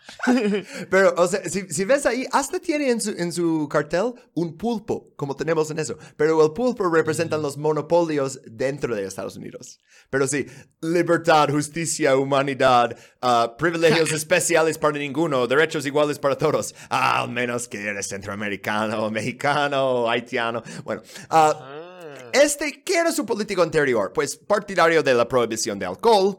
Quiero- Ay, no, era de esos güeyes. Ujú. no. Sí, y eso, ah, quiero hacer un capítulo bonus sobre la prohibición en algún momento, pero vamos a decir que, ok, como mucho en historia estadounidense, motivado por supremacía blanca, pero en este caso, por ser el tipo correcto de blanco. Porque él es de los protestantes de hace mucho, ¿no? Pero ya en esa época están llegando muchos inmigrantes alemanes, italianos, polacos, checos. Y a todos tienen una cosa en común, les gusta tomar. Pero eso ofende mucho a la delicada sensibilidad de los puritanos. Oh, no, entonces el Brian quiere dar más poder a la policía para oprimir a estas comunidades. Eso siempre es la cosa con uh, prohibición, o sea, que sea alcohol, que sea de marihuana, o sea, como lo que hizo Nixon. Ah, otra cosa de Brian, un defensor de la anti-evolución, o sea, que pensaba que era absurdo creer que evolucionamos de los changos y que era una idea anticristiano. Hmm. Entonces, él es un- la mitad de ese tratado, de, eh, el tratado Brian Chamorro. Y eh, hablamos del El tratado. americano promedio. Un- Sería, sería alguien que votaría por Reagan, definitivamente. Sí, o sea, es raro porque es como eh, trabajaban los republicanos, los demócratas, luego eh, eh, quería como ser eh, una fuerza contra eso. Es, es casi, casi como un prototipo de Kissinger, ¿no? O sea, que está metiéndose en poder por donde sea. Si tiene que abandonar sus Ajá. principios, no importa. Ah, ok, pero el tratado, entonces, eh, esto es en 1914, que lo redactaron y fue confirmado en 1916, pero eh, en 1914 están justo a punto de abrir el canal de Panamá, pero, como siempre, querían asegurar que ningún otro canal pudiera competir con su monopolio. Por eso puse aquí este, ah, y este artículo, creo que es de 1910, pero dice, necesitamos canal nicaragüense para defensa. Mm. Sí, para defensa. Ah, ok, pues entonces no quieren que nadie más pueda competir con su monopolio. Y Woodrow Wilson quería un poquito más. Quería asegurarse que, al igual que constituciones cubanas y panameña, podría invadir Nicaragua cuando quisiera. Hmm. Mira, mira, ¿te acuerdas con la constitución de Panamá que pusimos una cosa que dice que podemos invadir? Sí, queremos esto. Lo hicimos en Cuba también. este, pues, no quiero leer todo el tratado, es demasiado y este capítulo ya va a ser muy largo, pero hi- hicieron un corte centroamericano, Estados Unidos en esa época, y El Salvador demandó ah, por, por la cuestión de ese tratado. Y entonces tenemos aquí este, eh, parte del texto de la demanda. Ah, Bob, ¿puedes leer esto aquí? Claro. El tratado, además de conceder a los Estados Unidos ciertos derechos para la construcción de un canal interoceánico, otorga a esa república, por el término de 99 años, renovable por otro término de igual duración, para el establecimiento de una base naval, una parte del Golfo de Fonseca.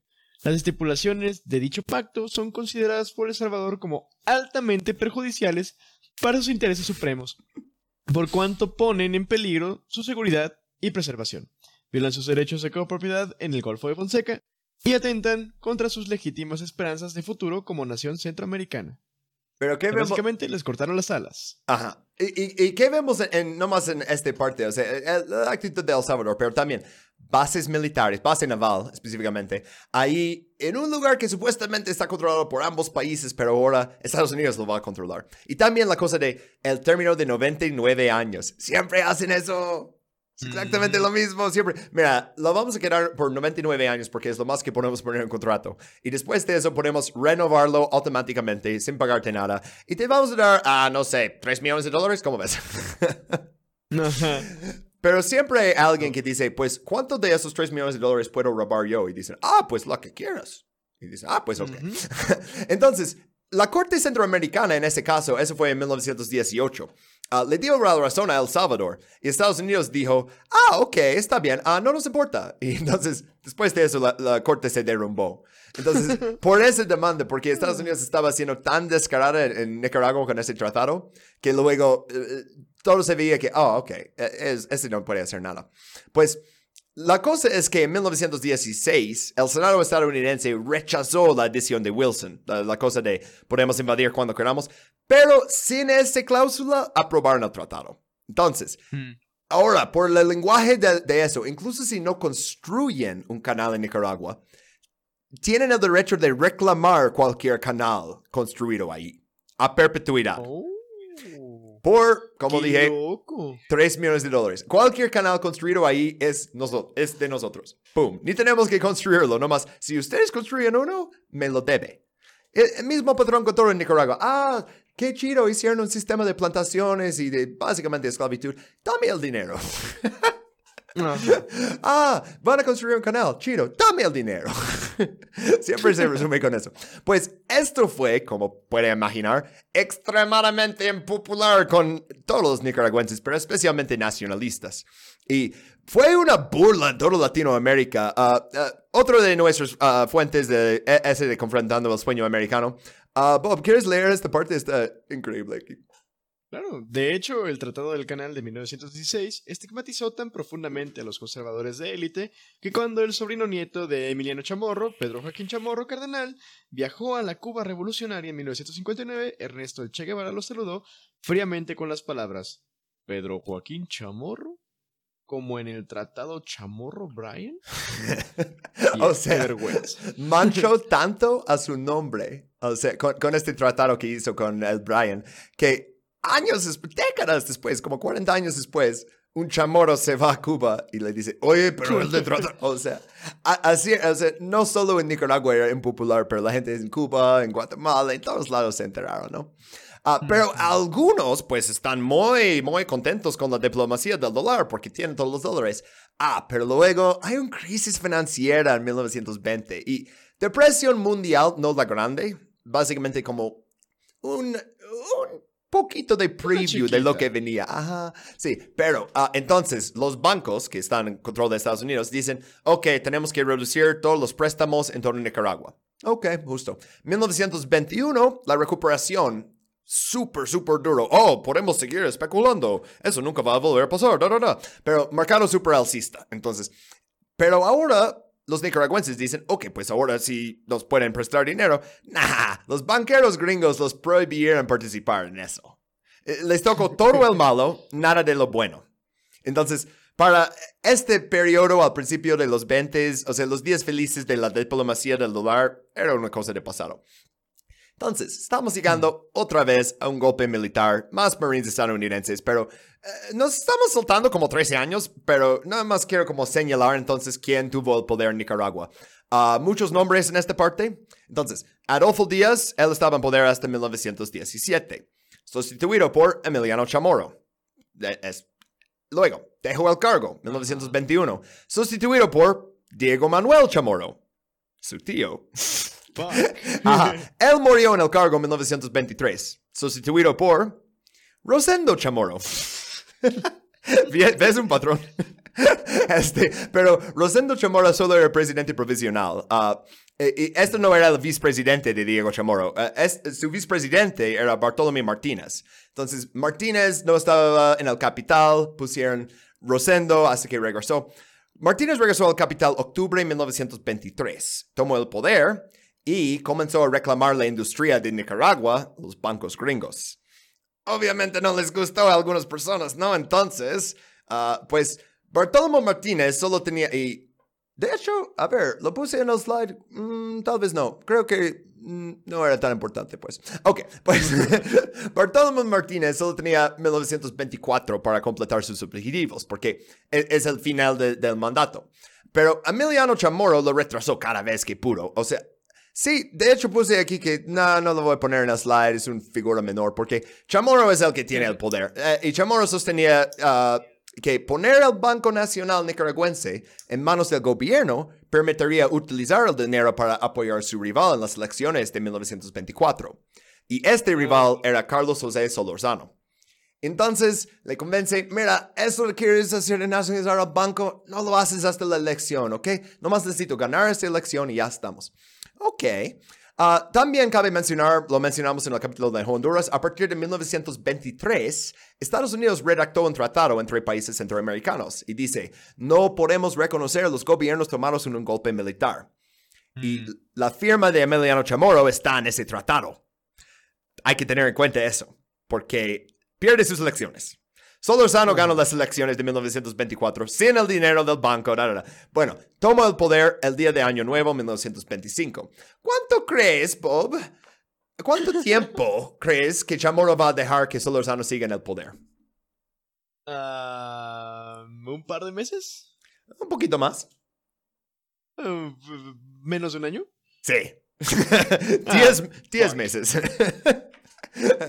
en octubre de 1925 dio un golpe de Estado, pero ¿por qué no le detendrán los Marines? Porque, oh, pues justamente, qué curioso, los Marines están ahí desde la invasión de 1912, siempre dejan gente ahí, pero justo en agosto de 1925 se fueron.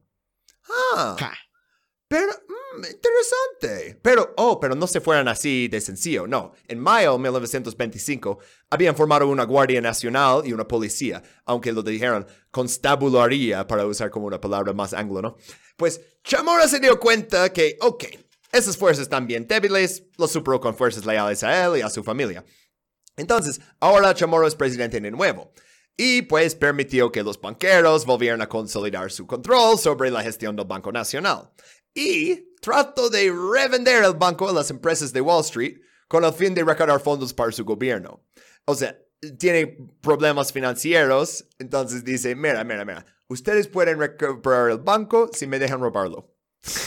entonces el gerente gringo del banco dice, ok, está bien, tú puedes apropiarte de los fondos como te da la chingada gana.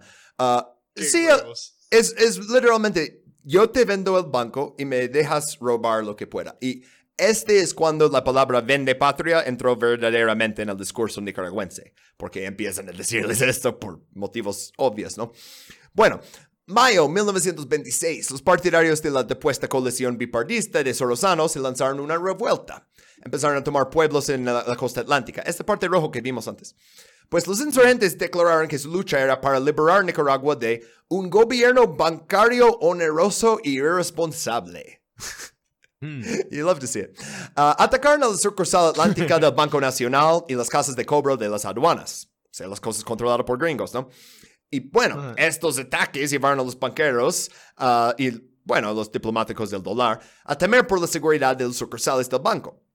Entonces, Estados Unidos estaba en una posición difícil porque sigue sin reconocer a Chamorro como presidente constitucional.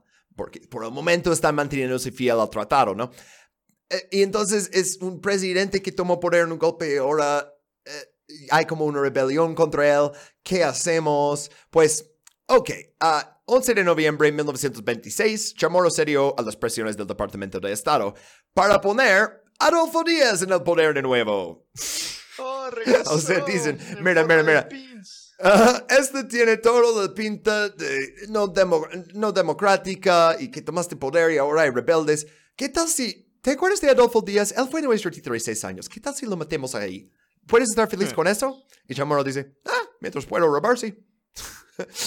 Entonces, Adolfo Díaz regresa. Ahora él es presidente legítimo. Ah, no hubo elecciones.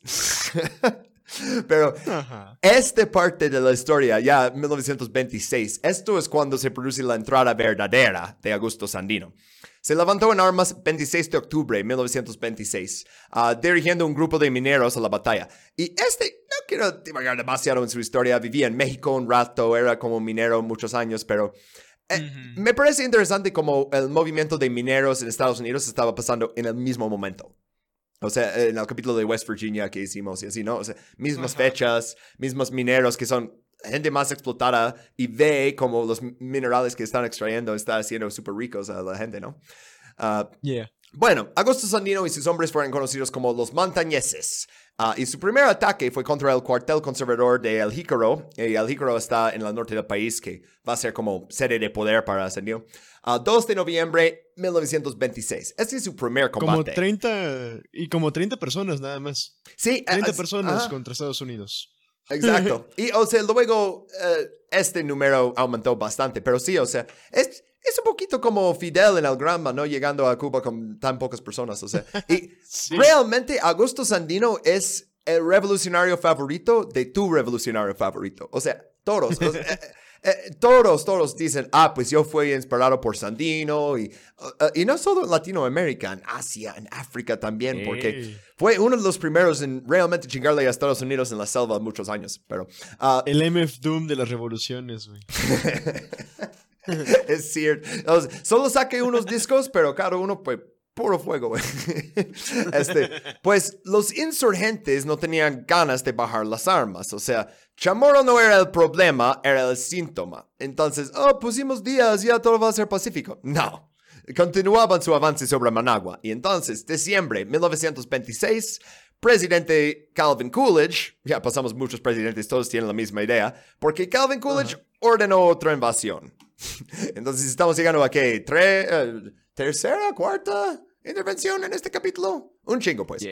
Ah, vamos a leer qué dijo Calvin Coolidge desde enero 1927. Ah, Bob, échale. Si bien las condiciones en Nicaragua y la acción de este gobierno al respecto se han hecho públicas en general, creo que ha llegado el momento de que informe oficialmente al Congreso con más detalles sobre los sucesos que condujeron a los actuales disturbios y a las condiciones que amenazan seriamente las vidas y los bienes estadounidenses.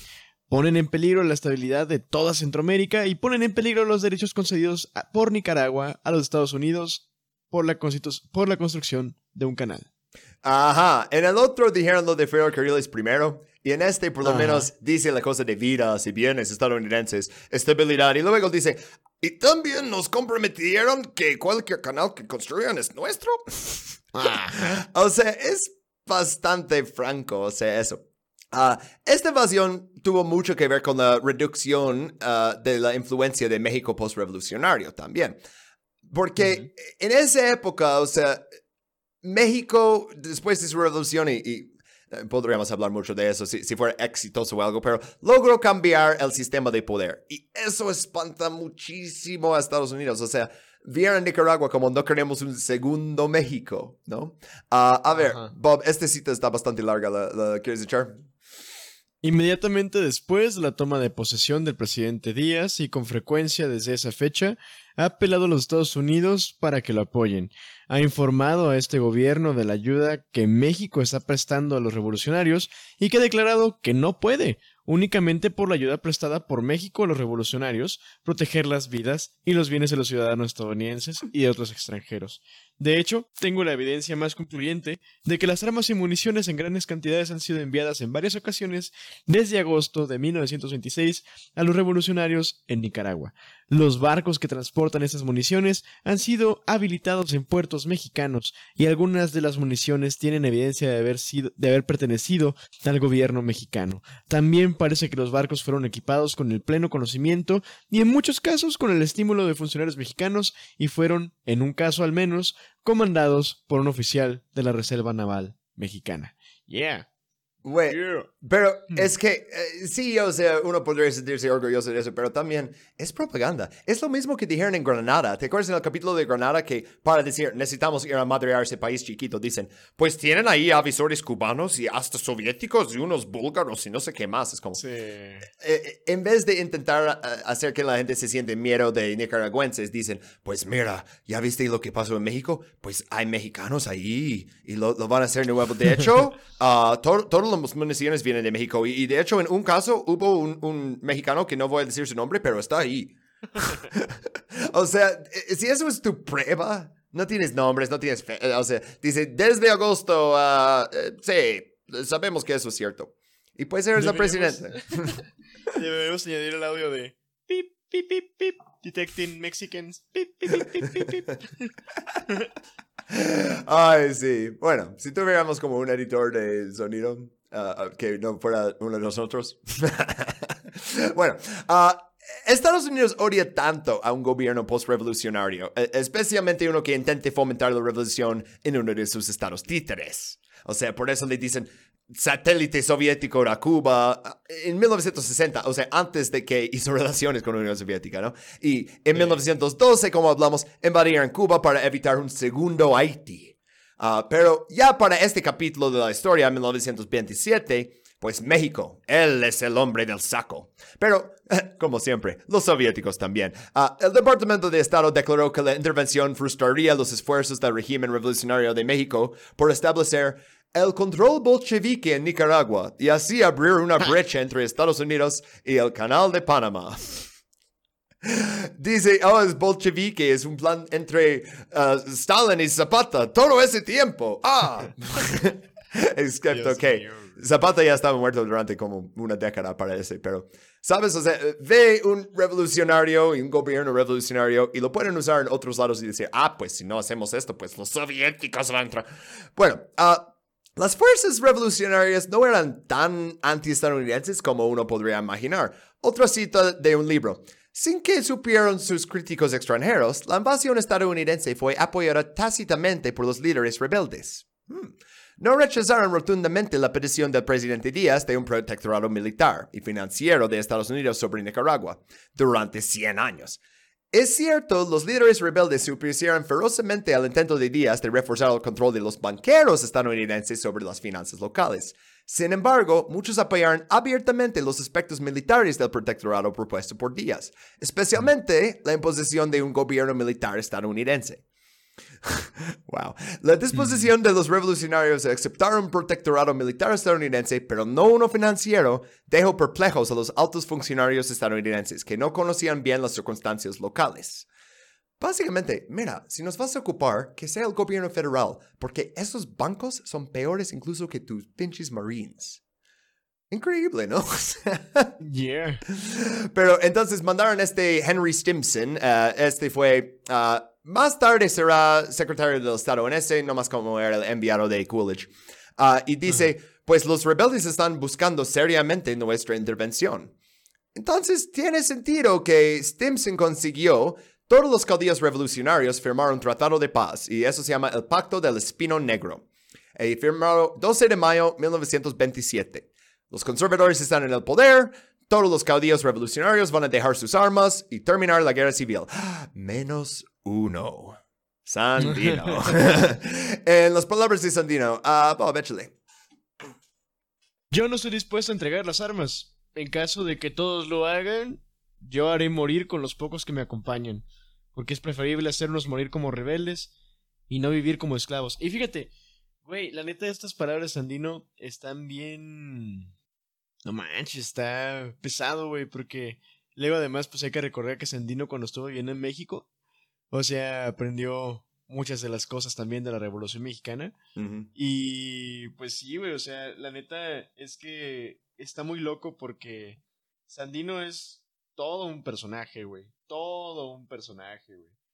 Uf, y eso que dices que cuando vino a México, o sea, después de eso es cuando empezó a hablar de la dignidad de la indígena y así, porque en México fue como el primer lugar que algunas de las fuerzas revolucionarias no fue una revolución completamente de pequeño burguesía, aunque sí hubo elementos de eso también en la revolución mexicana, no te voy a decir que no, pero digo que había fuerzas con suficiente poder para poder uh, como difundir ese mensaje, que vamos a respetar a los indígenas.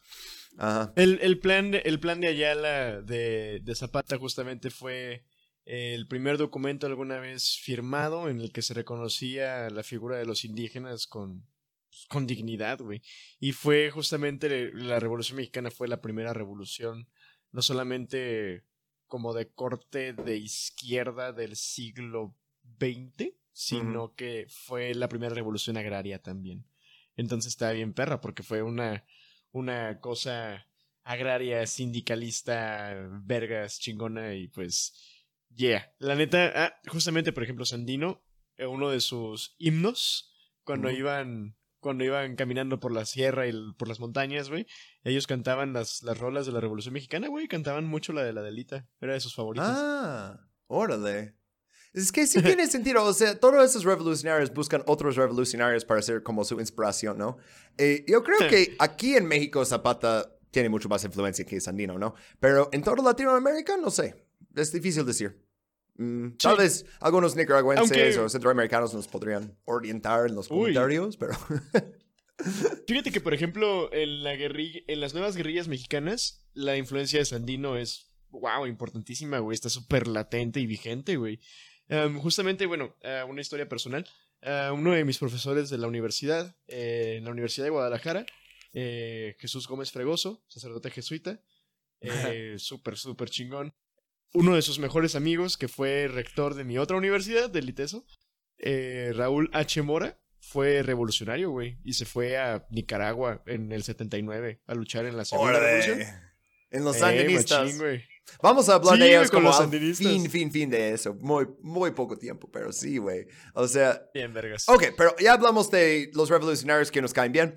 Ahora, en este slide, vamos a hablar de la guerra de guerrilleras que se desarrolló. ¿Y cómo? Uh, ¿Hubo Marines todo el tiempo? Sí, pero igual que en Vietnam o Afganistán o Irak o Corea o cualquier de los pinches conflictos, las Fuerzas Armadas estadounidenses siempre quieren que sus aliados locales hacen la mayor parte de la lucha. Entonces, en el contexto nicaragüense, eso significa la Guardia Nacional. Ya mencionamos que los habían formado justo en esa época, pues originalmente solo iba a estar compuesto por 600 hombres. ¡Pum! Pero, gracias a la tenacidad de Sandino, se disparó, porque dicen, mira, él todavía controla todo ese territorio, sus fuerzas están ahí en las montañas, necesitamos aumentarlo. Entonces, originalmente iba a ser 600 total, ahora va a ser 300 oficiales y 2.300 soldados. Mucho más, ¿no? Uh, bastante más. Ah, es como más de cuatro veces más. Bueno, su presupuesto también iba a ser uh, como máximo 10% del presupuesto nicaragüense, pero se convirtió en el 25%. Entonces tienes ese grupo armado con 25% del presupuesto. Hmm, militarización de un país. ¿A qué lleva eso? ¿Algo bueno? Mm. Mm. Ok, pues se gastaron una cuarta parte de su dinero en luchar contra Sandino.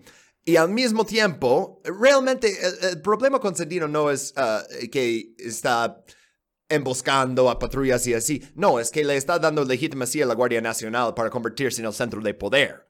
Uh, y fíjate en la gran foto que puse en la esquina superior izquierda. Mira los uniformes. ¿Quiénes son esas personas? ¿Qui- ¿Quién The crees? Marines. No. Este es el epígrafe de la foto. Oh. El primer jefe y el personal de la nueva guardia, oficiales del cuerpo de Marines de los Estados Unidos prestados por el gobierno de Estados Unidos al gobierno de Nicaragua para organizar una nueva Guardia Nacional de Nicaragua. E- Entonces, literal pusieron sus oficiales. Mira, esos ya no van a ser Marines, van a ser Guardia Nacional. Y te va- les vamos a dar los mismos uniformes. Ustedes ahora van a vestirse como nosotros. Van a convertirse en nosotros. Y esto es la nueva guardia. Entonces tienes literal esa foto nicaragüenses vestidos de Marines. Pero esto también da legitimacia al, al Guardia Nacional, pero también da más legitimidad al cuerpo de Marines porque ellos siguen ahí, matando y quemando su, su camino por el campo nicaragüense. Y pues todos traen el mismo uniforme. Ah, y algunos de ellos incluso hablan español porque reclutaron muy pesadamente de Puerto Rico. Porque, oye, estamos invadiendo Nicaragua, necesitamos gente que habla español. Y tampoco eh, ustedes tampoco tienen oportunidades. Entonces, ah, eh, por eso también quiero hablar de ah, la otra imagen que, puso, que puse justo debajo de ese. Y eso es una estación de reclutamiento. Y esto está en las Segovias. Y estas son las provincias en el norte, bastión de Sandino. Pues eh, estos dos tipos ahí que están sentados, estos son Marines. Y los otros que están ahí parados, con casi la misma ropa, estos son nicaragüenses, ¿no? Creo que esta foto dice mucho de cómo nació la contrainsurgencia, ¿no? O sea, el- pero eh, eh, entonces, ok, tenemos una insurgencia, está en un lugar pobre. Pues entonces ofrecemos trabajos para luchar contra ellos. Los lugareños pueden usar los rifles, pero nosotros mantenemos el mando. ¿Y cómo les van a convencer a venir? Pues por eso puse la otra imagen ahí que dice Guardia Nacional, paga, pa, pa, pa, pa, alimentación. Literal pusieron en la, car- en, en la cartel, esto es la lista de comida que van a recibir todos los días y te- les vamos a pagar dinero. Y, güey, si vives en un lugar así y, o sea, no hay mucho dinero, no hay mucha comida, es, mm, ok, ¿no? Eh, Pero una vez que te vas, como en Afganistán, luego esas fuerzas quitan sus uniformes y se unen con el talibán. O sea, ¿no? O sea, pero, Literal. entonces, mira, la, la invasión no declarada de 1912, eso fueron 3.000 Marines. Pero la guerra de guerrilleras no declarada contra Sandino trajo 5.000 Marines, respaldados por un escuadrón de 24 aviones de combate. Pero no todo Oh. fue... Ajá, sí, vamos a ver cómo los usan en uh, un slide. Este, ah, bueno, no todo fue con balas, también con propaganda, como siempre. Ah, crearon una red de control social de espías, informantes, unidades paramilitares y incluso el primer sistema de radio en Nicaragua que distribuyeron para poder espiar. Mira, te vamos a traer radio, pero ah, es como lo que hace Amazon. Ah, te vamos a dar esa cosa, pero te espía todo el tiempo, ¿no? Y, pues los oficiales estadounidenses intentaron formar unidades de Boy Scouts. O sea, de, ¿cómo son Boy Scouts en español? Como exploradores jóvenes, ¿no? Esos. Ah, y dicen que querían inculcar a los jóvenes un espíritu democrático y emprendedor. O sea, literal, les querían enseñar la mentalidad del tiburón. Ahora lo hacen con TikTok, antes era con. Boy Scouts, ahora Y, y también colaboraron con los misioneros protestantes, ah, que ellos querían, uh, esto es el momento de expandir nuestro trabajo a las zonas periféricas, donde antes entramos ahí y nos disparan, pero ahora hay una Guardia Nacional. Ah, eh, esta parte aquí es un poco ah, ángulo cultural, pero eh, es la mejor manera de explicar la actitud de Sandino hacia ellos. Y es con la primera estrofa de la marcha del Ejército Defensor de la Soberanía Nacional. Bob, ¿quieres leer esta parte? Uh, me encantaría. Somos los libertadores que con sangre y no con flores venimos a conquistar. La segunda independencia que traidores sin conciencia han querido profanar. En la selva, en la montaña, por la fuerza o por la maña, nos daremos libertad. Y al yanqui lo sacaremos. O si no, lo colgaremos. De un alto Guayacán. Uh. Entonces tienen gente aquí que situación desesperada. Yo no les culpo a esos nicaragüenses por unirse a la Guardia Nacional. Ah, bueno, vamos a llegar a uno que sí culpa mucho, pero a la recluta raza, es como, güey, no tienes muchas oportunidades. Pasa lo mismo en mi país que dicen, ¿quieres un bono de 40 mil dólares y dinero para tu universidad? Sí, ¿qué tengo que hacer? Ir a Afganistán. Matar gente. ah, Y aquí también, por ejemplo, la gente que une a la Guardia Nacional, pues mira, la neta, pobres cabrones, güey. O sea, es, es, es difícil como que, la neta, decir como de que, ah, pinches milicos culeros, ¿no? Pues la neta no, porque también siguen siendo como tal parte del pueblo, pero honestamente lo que sí se tiene que entender, y en específico ahorita que ley militarización del país lleva a la, a la dictadura, sí, sí lleva, en absolutamente, bueno, no absolutamente todos, pero en casi todos los casos, es bien pinche peligroso, es bien pinche culero, y recuerden, banda, el ejército es una mierda, no importa el país. Si algo llega a interrumpir ese proceso, tal vez no. Pero si lo dejas, seguir creciendo y creciendo y creciendo.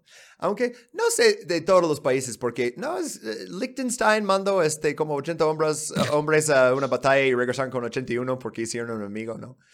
Un amigo italiano. Pero pinche Liechtenstein, o sea, durante el Imperio Romano Sagrado, bueno. Ok, ok. Eh, siguiendo con Nicaragua en el siguiente slide.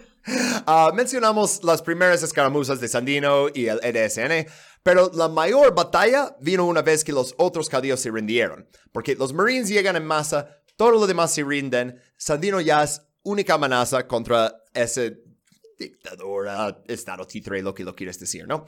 Ah, entonces, llegamos a la batalla de Ocotal, y este es un pueblo en Nueva Segovia, y comenzó en la madrugada del 16 de julio de 1927. Y la foto ahí del edificio es el cuartel. Y ahí estaban ah, unos 42 Marines y 50 guardias nacionales. Entonces, Sandino y sus fuerzas se acercaron de noche, rodearon todo el lugar, 300 de ellos. Y este es lo profundo de su territorio, o sea, tiene apoyo local, conoce la tierra. Los Marines y sus soldados de juguete nicaragüenses, pues están jodidos, ¿verdad? Contra eso. Ah, bueno, tras el amanecer, Sandino pensó eso, ordenó un breve alto al fuego para negociar la rendición de los Marines. Envió una nota exigiendo su rendición, o, de lo contrario, la ciudad será arrasada por las llamas, y los Marines y guardias nacionales caerían, eh, caerían bajo una lluvia de balas. Básicamente, mira, te, te tenemos rodeados, tienen que rendirse, no queremos quemar toda la cosa, pero los Marines se negaron. Ah, tenían otro plan. ¿Te acuerdas que tenían aviones ahora en Nicaragua? Ajá. Entonces llamaron al apoyo aéreo. Y entonces esa tarde Ocotal fue bombardeada y ametrallada. O sea, pasaron... Eso es antes de como pensamos en las bombas como algo que ya pueden hacer como ah, muy... a- apuntar a ese ah, blanco y darle. No, en ese fue 1927, o sea, ¿sabes? O sea, los aviones todavía hacen... Este, entonces, nomás están ahí matando a todos en el pueblo, con la idea de, mira, Sandino ah, cuenta con el apoyo local de su pueblo, pero si sigue con este asedio, pues no, todos van a volver en contra de él. Ah, entonces mataron eh, en, esos ataques ah, con el apoyo aéreo cientos de civiles y combatientes. No tenemos números muy buenos sobre eso, pero muchos. Y algunos historiadores consideran que esta es la primera vez que se utiliza un ataque aéreo contra una población civil. Pero se equivocan. ¿Por qué la batalla de Blair Mountain? Eso tuvo lugar seis años antes de eso. Y te acuerdas, misma cosa, rebelión de Sí. mineros exigiendo sus derechos y luego traen pinches aviones a dispararlos, ¿no? O sea, Ajá. los gringos primero tenían que practicar matar a, a los propios, a sus propios mineros de carbón y luego bajar a Nicaragua y matar a otros mineros. Ah, pero bueno, Sandino y el EDSN decidieron después de esa batalla que no podían permitirse librar batallas campales contra un enemigo así. Ah, es exactamente lo mismo que decidió el Vietcong.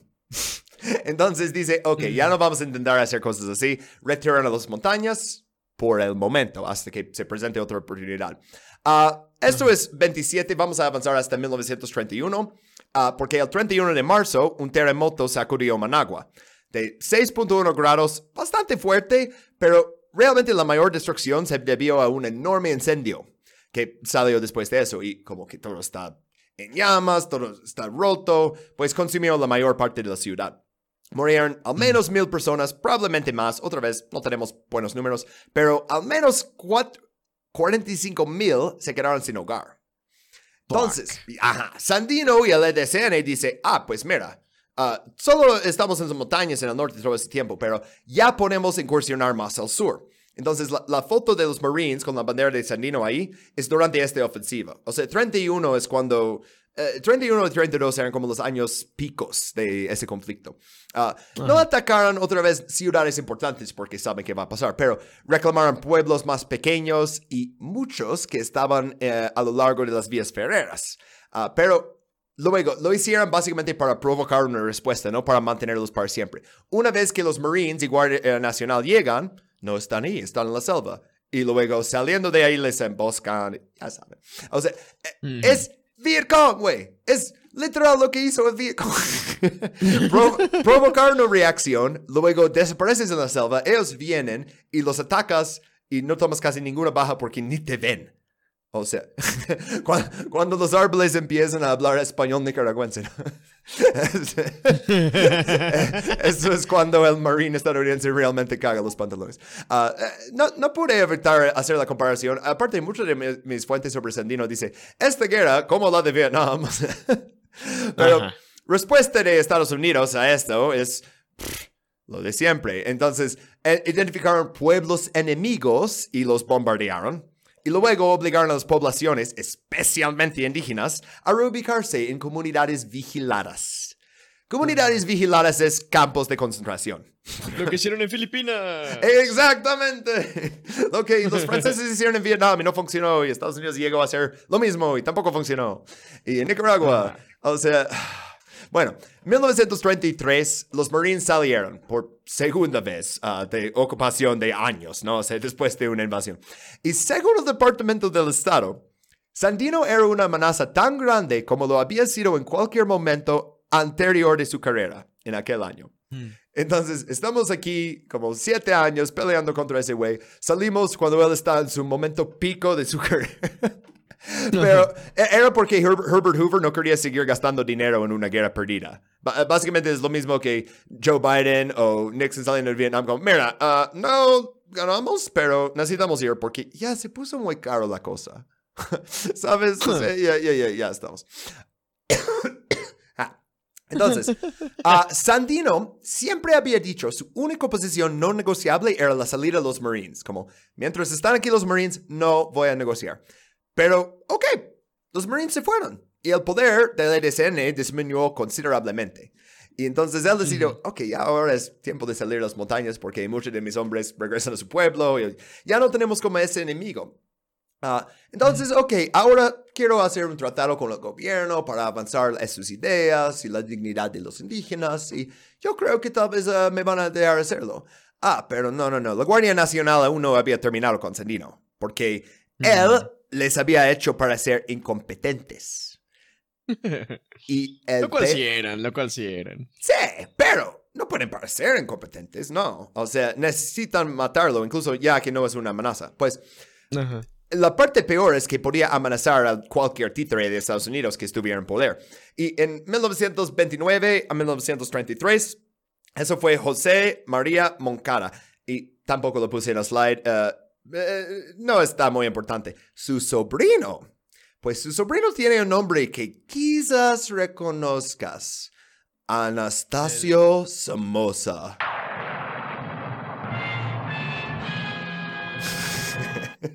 y en el siguiente slide, Anastasio Somoza García. Un- un- una vez más. Era hijo de, ¿qué más? Un rico terrateniente cafetero. Y, ah, ¿dónde estudió? En la Pierce School of Business, en Filadelfia. Y ahí perfeccionó su inglés. Y también ahí conoció una mujer y luego se casó con ella. Se llamaba Salvadora de Baile. Y eso empezó eso de Somoza de Baile. Como Marte de Baile, la influencer que vende shampoo a mi esposa. Mira, esas personas pudieron mantener su dinero y poder o influencia a través de los años. 100 años ¡Qué después. loco! Ah, interesante. Es como que solo hay pocas familias que son los gobernantes de todos los países en el mundo. Y mientras nos ciegan con partidos políticos. Bueno, eh, regresando a Nicaragua. Eh, Somoza, una vez más. Participó en el levantamiento de 26, pero sus tropas fueron derrotadas. O sea, no es que salió de eso como generalísimo de una gran victoria. Bueno, después de eso dejó las fuerzas militares y empezó a ascender en la Guardia Nacional. Y para 1933 era el jefe de la organización. Coincidencia que su tío es presidente y ahora es jefe de la organización. Ah, ¿quién lo habrá sabido? Bueno, purgó a todos los oficiales que él consideraba que no eran lo suficientemente leales a él personalmente. ¿Te acuerdas en el capítulo de República Dominicana de la temporada pasada que Trujillo entró en la Guardia Nacional, ascendió, hizo una purga de todos los oficiales? Ya sabes a dónde va eso. Aunque este, eso va a durar aún más que el Trujillato, como cuatro décadas y media. Ah, pues, ok, la Guardia Nacional, obviamente, como decimos, odiaba a Sandino, ah, pero Somoza vio su popularidad entre la clase trabajadora, especialmente entre los indígenas, y supo que este Sandino puede ser un potencial rival político. También tenía otra motivación, que sus hombres en la Guardia Nacional siempre di- dicen, oye, ¿cuándo nos vas a dar la orden para matar a Sandino? Ya lo tenemos justo donde lo queremos. Entonces, con matar a Sandino puede fortalecer su poder en la política y nunca tener a Sandino como un rival y también fortalecer su posición en la Guardia Nacional. Entonces, 21 de febrero 1934, ordenó el asesinato de Sandino. Y en ese momento, Juan Bautista Sacasa era presidente. Otra vez no está muy importante, pero tomó poder primero de enero, como hacen ahí, 1933, y los Marines se fueron poco después. Y para febrero 1934, Sandino aceptó reunirse con Sacasa en Managua. Dice, ya quiero salir a las montañas, ¿no? Que- Querían negociar el fin de las actividades guerrilleras. Entonces, aceptó desarmarse durante los tres meses siguientes, a cambio de derechos sobre la tierra en el Valle del Río Coco y de autonomía en la región. Básicamente, mira, podemos mantener la organización, pero ya vamos a como incorporarnos como parte del gobierno, pero vamos a tener autonomía. Ah, entonces, ok, las conversaciones van bien. Le, le convocan a- de nuevo a la casa presidencial para otra ronda de conversaciones. Pero cuando se fue, su coche fue rodeado por la Guardia Nacional. Y entonces ah, sacan todos del coche, le arrestaron a él, dos de sus generales y su hermano Sócrates en un camión. Y los condujeron hasta el cruce de la Reinaga y los fusilaron en la calle. Y ni, ni sabemos, sea, dónde entraron su cuerpo. es, ah, bueno, Ah, poco después, Somoza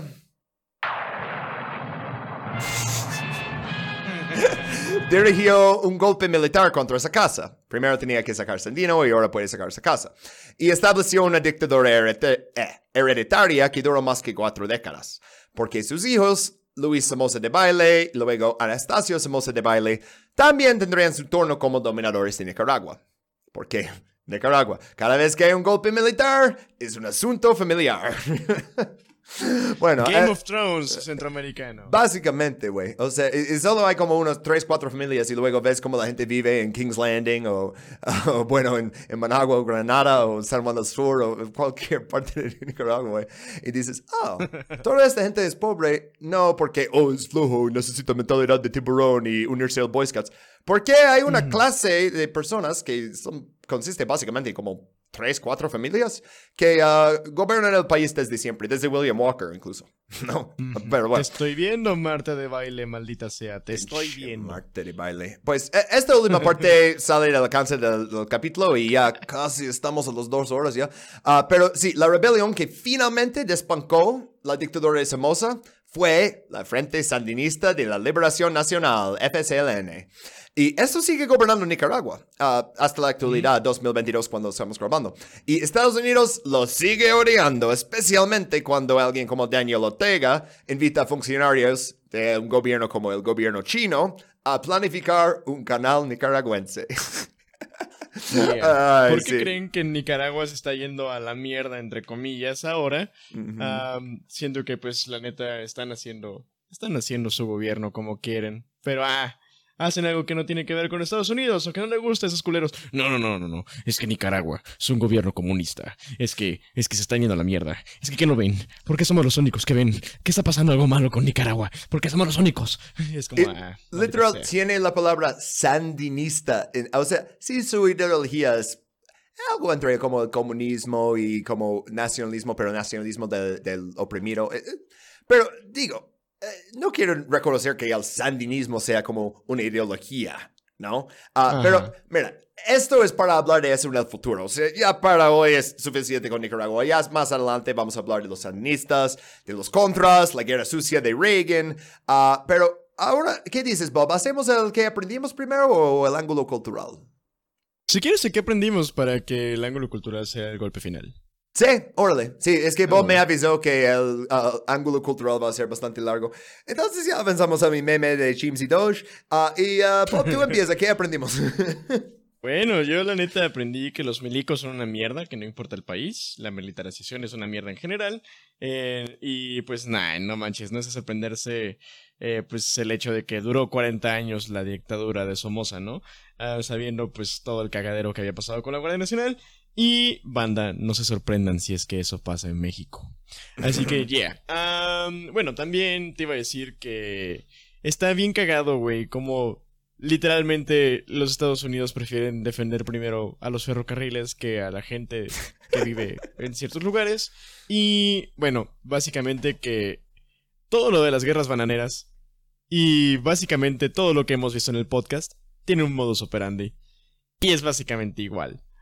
Es como, oh, Estados Unidos quiere llevarse los recursos naturales de una tierra y van a hacer un cagadero y van a cambiar de régimen cuantas veces sea necesario. Ah, y van a infundir miedo completamente eh, creado de la nada para llevarse tus recursos naturales. No, no les importa un carajo a los Estados Unidos.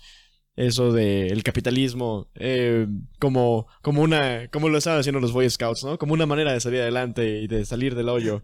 Es, es puro aspiracionismo, banda. Al Chile eso no funciona. No.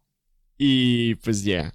El protestantismo dice que tenemos destino manifiesto para adueñarnos de, de esas tierras. ¿Realmente? ¿Dice que yo también puedo? Mm, no, realmente es por la sangre, la color de piel y el idioma. y- no, es que Dios nos habla en inglés. Ah, pero la Biblia Ajá. no era en griego y la... No, no, en inglés. No.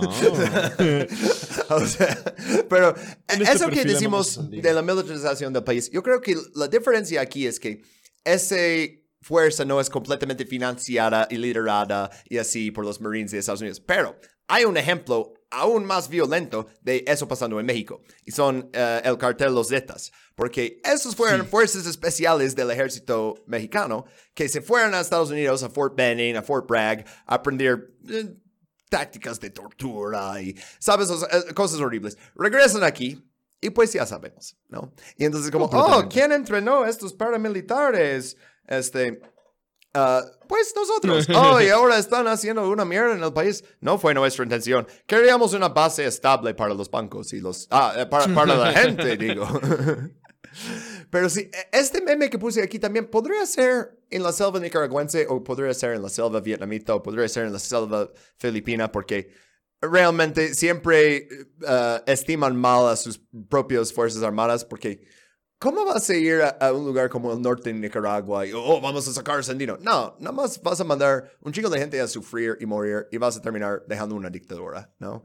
Y Sí. eh, eh, eh, sería increíble que aprendieran algunas de las lecciones que aprendimos nosotros en casi cada capítulo. Pero no, no, no. Su versión de aprender es la, la manual de guerras pequeñas. Sí. Sí, básicamente. Es. Sí. Mira, esto es cómo lo haces. Oye, ¿y funcionó en este caso? Mm, no, no, no es Nah. preguntas. esto es como lo que haces. Ah, ah, eh, ¿Qué estamos estudiando hoy de la cultura que tiene que ver con eso? Oh, mira, te voy a leer un poema. Les voy a leer, banda, en general. Un poema. Bien vergas, de Ernesto Cardenal, que fue sandinista. Nació por ahí también de los 20. Entonces estuvo en este cagadero. Le tocó también las guerras. Pues bueno, todo el periodo de Somoza. Eh, es uno de los grandes exponentes de la teología de la liberación. Eh, y, pues, es básicamente un resumen de todas las guerras bananeras. Y es, pues, básicamente una carta de amor a Nicaragua. Les voy a leer este rollo. Y mientras voy leyendo este rollo, van a, va a haber muchos momentos que van a decir, ¡Oh! ¡Wow! Ya había escuchado de eso. Tanto en este podcast como en podcasts anteriores. Así que prepárense. Está chunky este ángulo cultural. A ver, antes de empezar, ¿puedes decir Somoza nomás una vez porque lo perdí la primera? Somoza. ¿Por qué? Por eso. ok, ok, ok. Lánzanos el poema. Estoy, es- estoy emocionado de escuchar esto. Yeah, prepárense, prepárense. Este, ese es el poema Hora Cero por Ernesto Cardenal. Noches tropicales de Centroamérica, con lagunas y volcanes bajo la luna, y luces de palacios presidenciales, cuarteles y tristes toques de queda. Muchas veces, fumando un cigarrillo, he decidido la muerte de un hombre, dice Ubico, fumando un cigarrillo. En su palacio, como queque rosado, Ubico está resfriado. Afuera del pueblo fue dispersado con bombas de fósforo. San Salvador bajo la noche y el espionaje, con cuchicheos en los hogares y pensiones y gritos en las estaciones de policía. El palacio de Carías, apedreado por el pueblo, una ventana de su despacho ha sido quebrada, y la policía ha disparado contra el pueblo. Y Managua, apuntada por las ametralladoras desde el palacio de bizcocho de chocolate, y los cascos de acero patrullando las calles. Centinela, ¿qué hora es de la noche? Centinela, ¿qué hora es de la noche? Los campesinos hondureños traían el dinero en el sombrero cuando los campesinos sembraban sus siembras, y los hondureños eran dueños de su tierra. Cuando había dinero y no había ex- empresitos extranjeros, ni los impuestos eran para Pierpont Morgan and Cia. Y la compañía frutera no competía con el pequeño cosechero, pero vino la United Fruit Company, con las subsidiarias de Tela Railroad Company y la Trujillo Railroad Company, aliada con la Cuyamel Fruit Company y Vaccaro Brothers and Company. Y más tarde Standard Fruit... Es como, ¿Mané? es como una lista de todas las empresas que hablamos. ¿eh? Sí, güey, literal. Y más tarde Standard Fruit and, Steam, and Steamship Company, de la Standard Fruit and Steamship, and Steamship Corporation, la United Fruit Company. Con sus revoluciones para la obtención de concesiones y exenciones de millones en impuestos de importaciones y exportaciones, revisiones de viejas concesiones y subvenciones para las nuevas explotaciones, violaciones de contratos, violaciones de la Constitución. Y todas las condiciones son dictadas por la compañía, con las obligaciones en caso de confiscación. Obligaciones de la nación, no de la compañía. Y las condiciones puestas por esta, por la compañía, para la devolución de las plantaciones a la nación, dadas gratis por la nación a la compañía. Y a los 99 años. Y todas las otras plantaciones pertenecientes a cualquier otra persona o compañías o empresas dependientes de los contratantes y en las cuales esta última tiene o puede tener más adelante interés de cualquier clase, quedarán por lo tanto incluidas en los anteriores términos y condiciones. Porque la compañía también corrompía la prosa. La condición era que la compañía construyera el ferrocarril, pero la compañía no lo construía, porque las mulas en Honduras eran más baratas que el ferrocarril. Y un diputado más barato que una mula, como decía Semory. Aunque seguía disfrutando de las extensiones de impuestos y los 175 mil acres de la subvención para la compañía, con la obligación de pagar a la nación por cada milla. Que no construyera, pero no pagaba nada a la nación. Aunque no construía ninguna milla, Carías era el dictador, que más millas de línea férrea no construyó. Y después de todo, el tal ferrocarril de mierda no era de ningún beneficio para la nación porque era un ferrocarril entre dos plantaciones y no entre Trujillo y Tegucigalpa.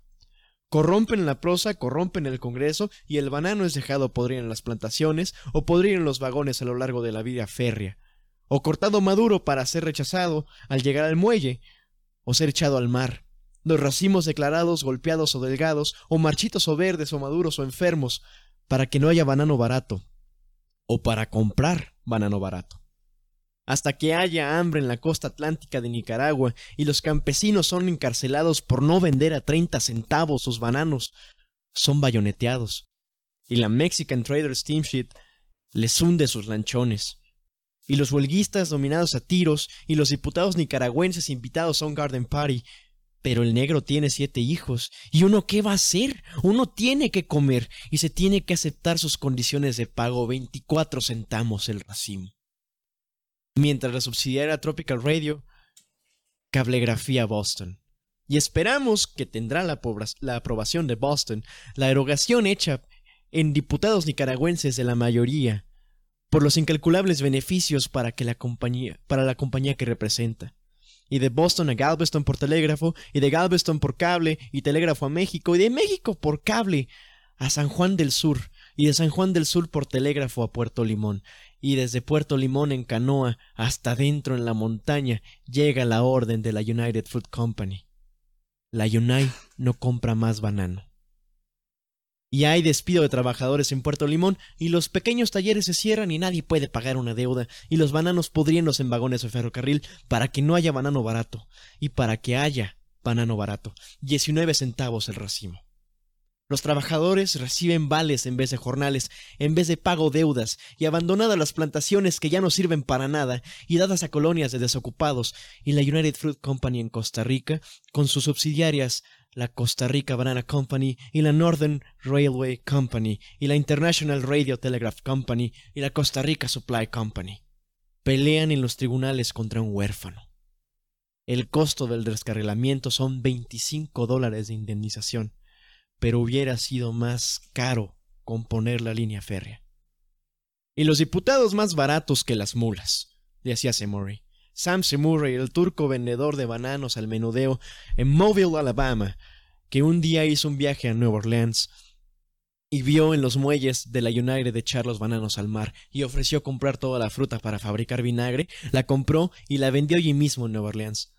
Y la United tuvo que darle tierras en Honduras con tal de que renunciara a su contrato en Nueva Orleans, y así fue como Sam Murray buscó presidentes en Honduras provocó disputas fronterizas entre Guatemala y Honduras, que eran entre United Fruit Company y su compañía, proclamando que no debía perder Honduras su compañía. Una pulgada de terral que no, que no solo en la franja disputada, sino también en cualquier otra zona hondureña de su compañía no estaba en disputa.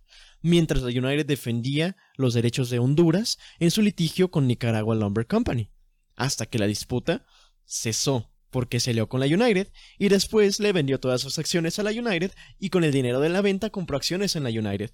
Con las acciones cogió por asalto a la presidencia de Boston, juntamente con sus empleados presidentes de Honduras. Y ya fue dueño igualmente de Honduras y de Guatemala, y quedó abandonada la disputa de las tierras agotadas, que ya no le servían ni a Guatemala ni a Honduras. Había un nicaragüense en el extranjero, un Nica, de Niquinoomo, trabajando en la Huasteca Petroleum Company de Tampico, y tenía economizado cinco mil dólares, y no era militar ni político, y cogió tres mil de los cinco mil y se fue a Nicaragua a la revolución de Moncada, pero cuando llegó, Moncada estaba entregando las armas. Pasó tres días triste, en el Cerro del Común, triste sin saber qué hacer, y no era político ni militar. Pensó y pensó y se dijo por fin, alguien tiene que ser. Y entonces escribió su primer manifiesto.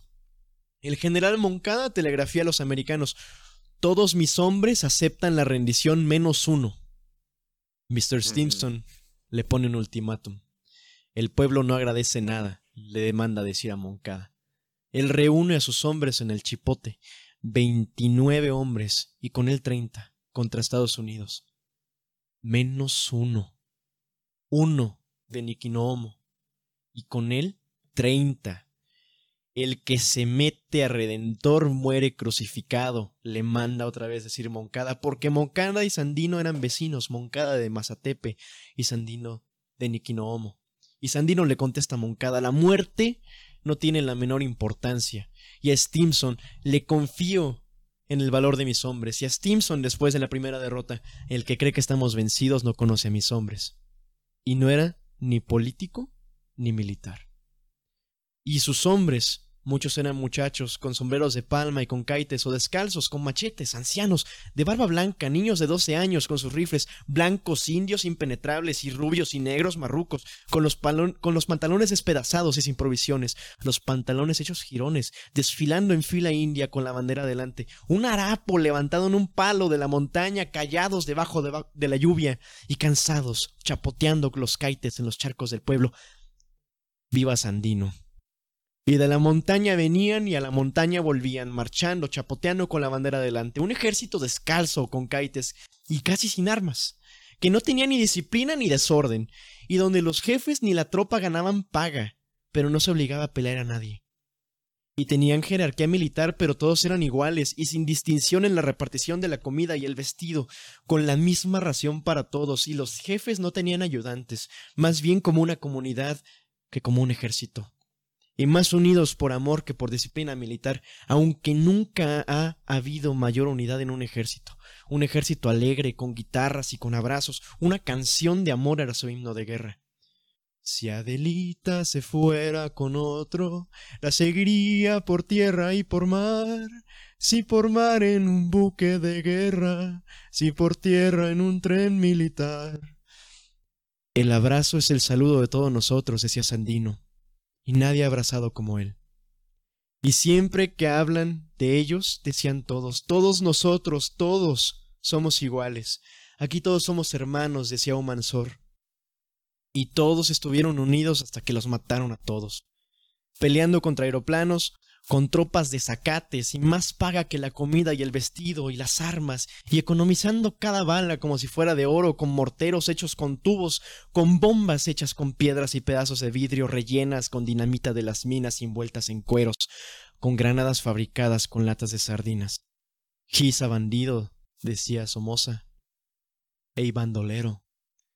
Y Sandino nunca tuvo propiedades que traducido del español quiere decir Somoza le llamaba a Sandino bandolero y Sandino nunca tuvo propiedades. Y Moncada le llamaba mandido en los banquetes y Sandino en las montañas no tenía sal. Y sus hombres tiritando de frío en las montañas y la casa de su suegro la tenía hipotecada para liberar a Nicaragua.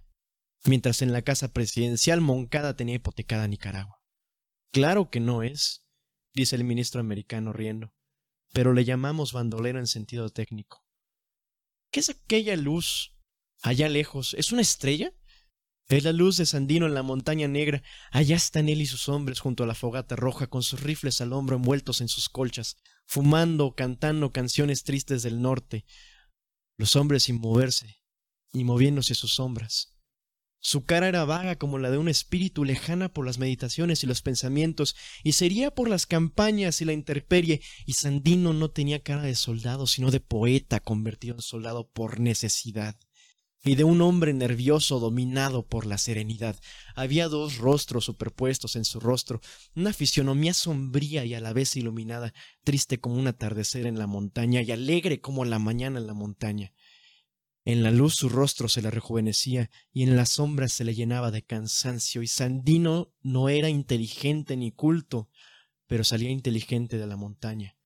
En la montaña todo se enseña, decía Sandino, sonando con las segovias llenas de escuelas, y recibía mensajes de todas las montañas, y parecía que cada cabaña espiaba para él, donde los extranjeros fueran como hermanos, todos los extranjeros, hasta los americanos, hasta los yanquis.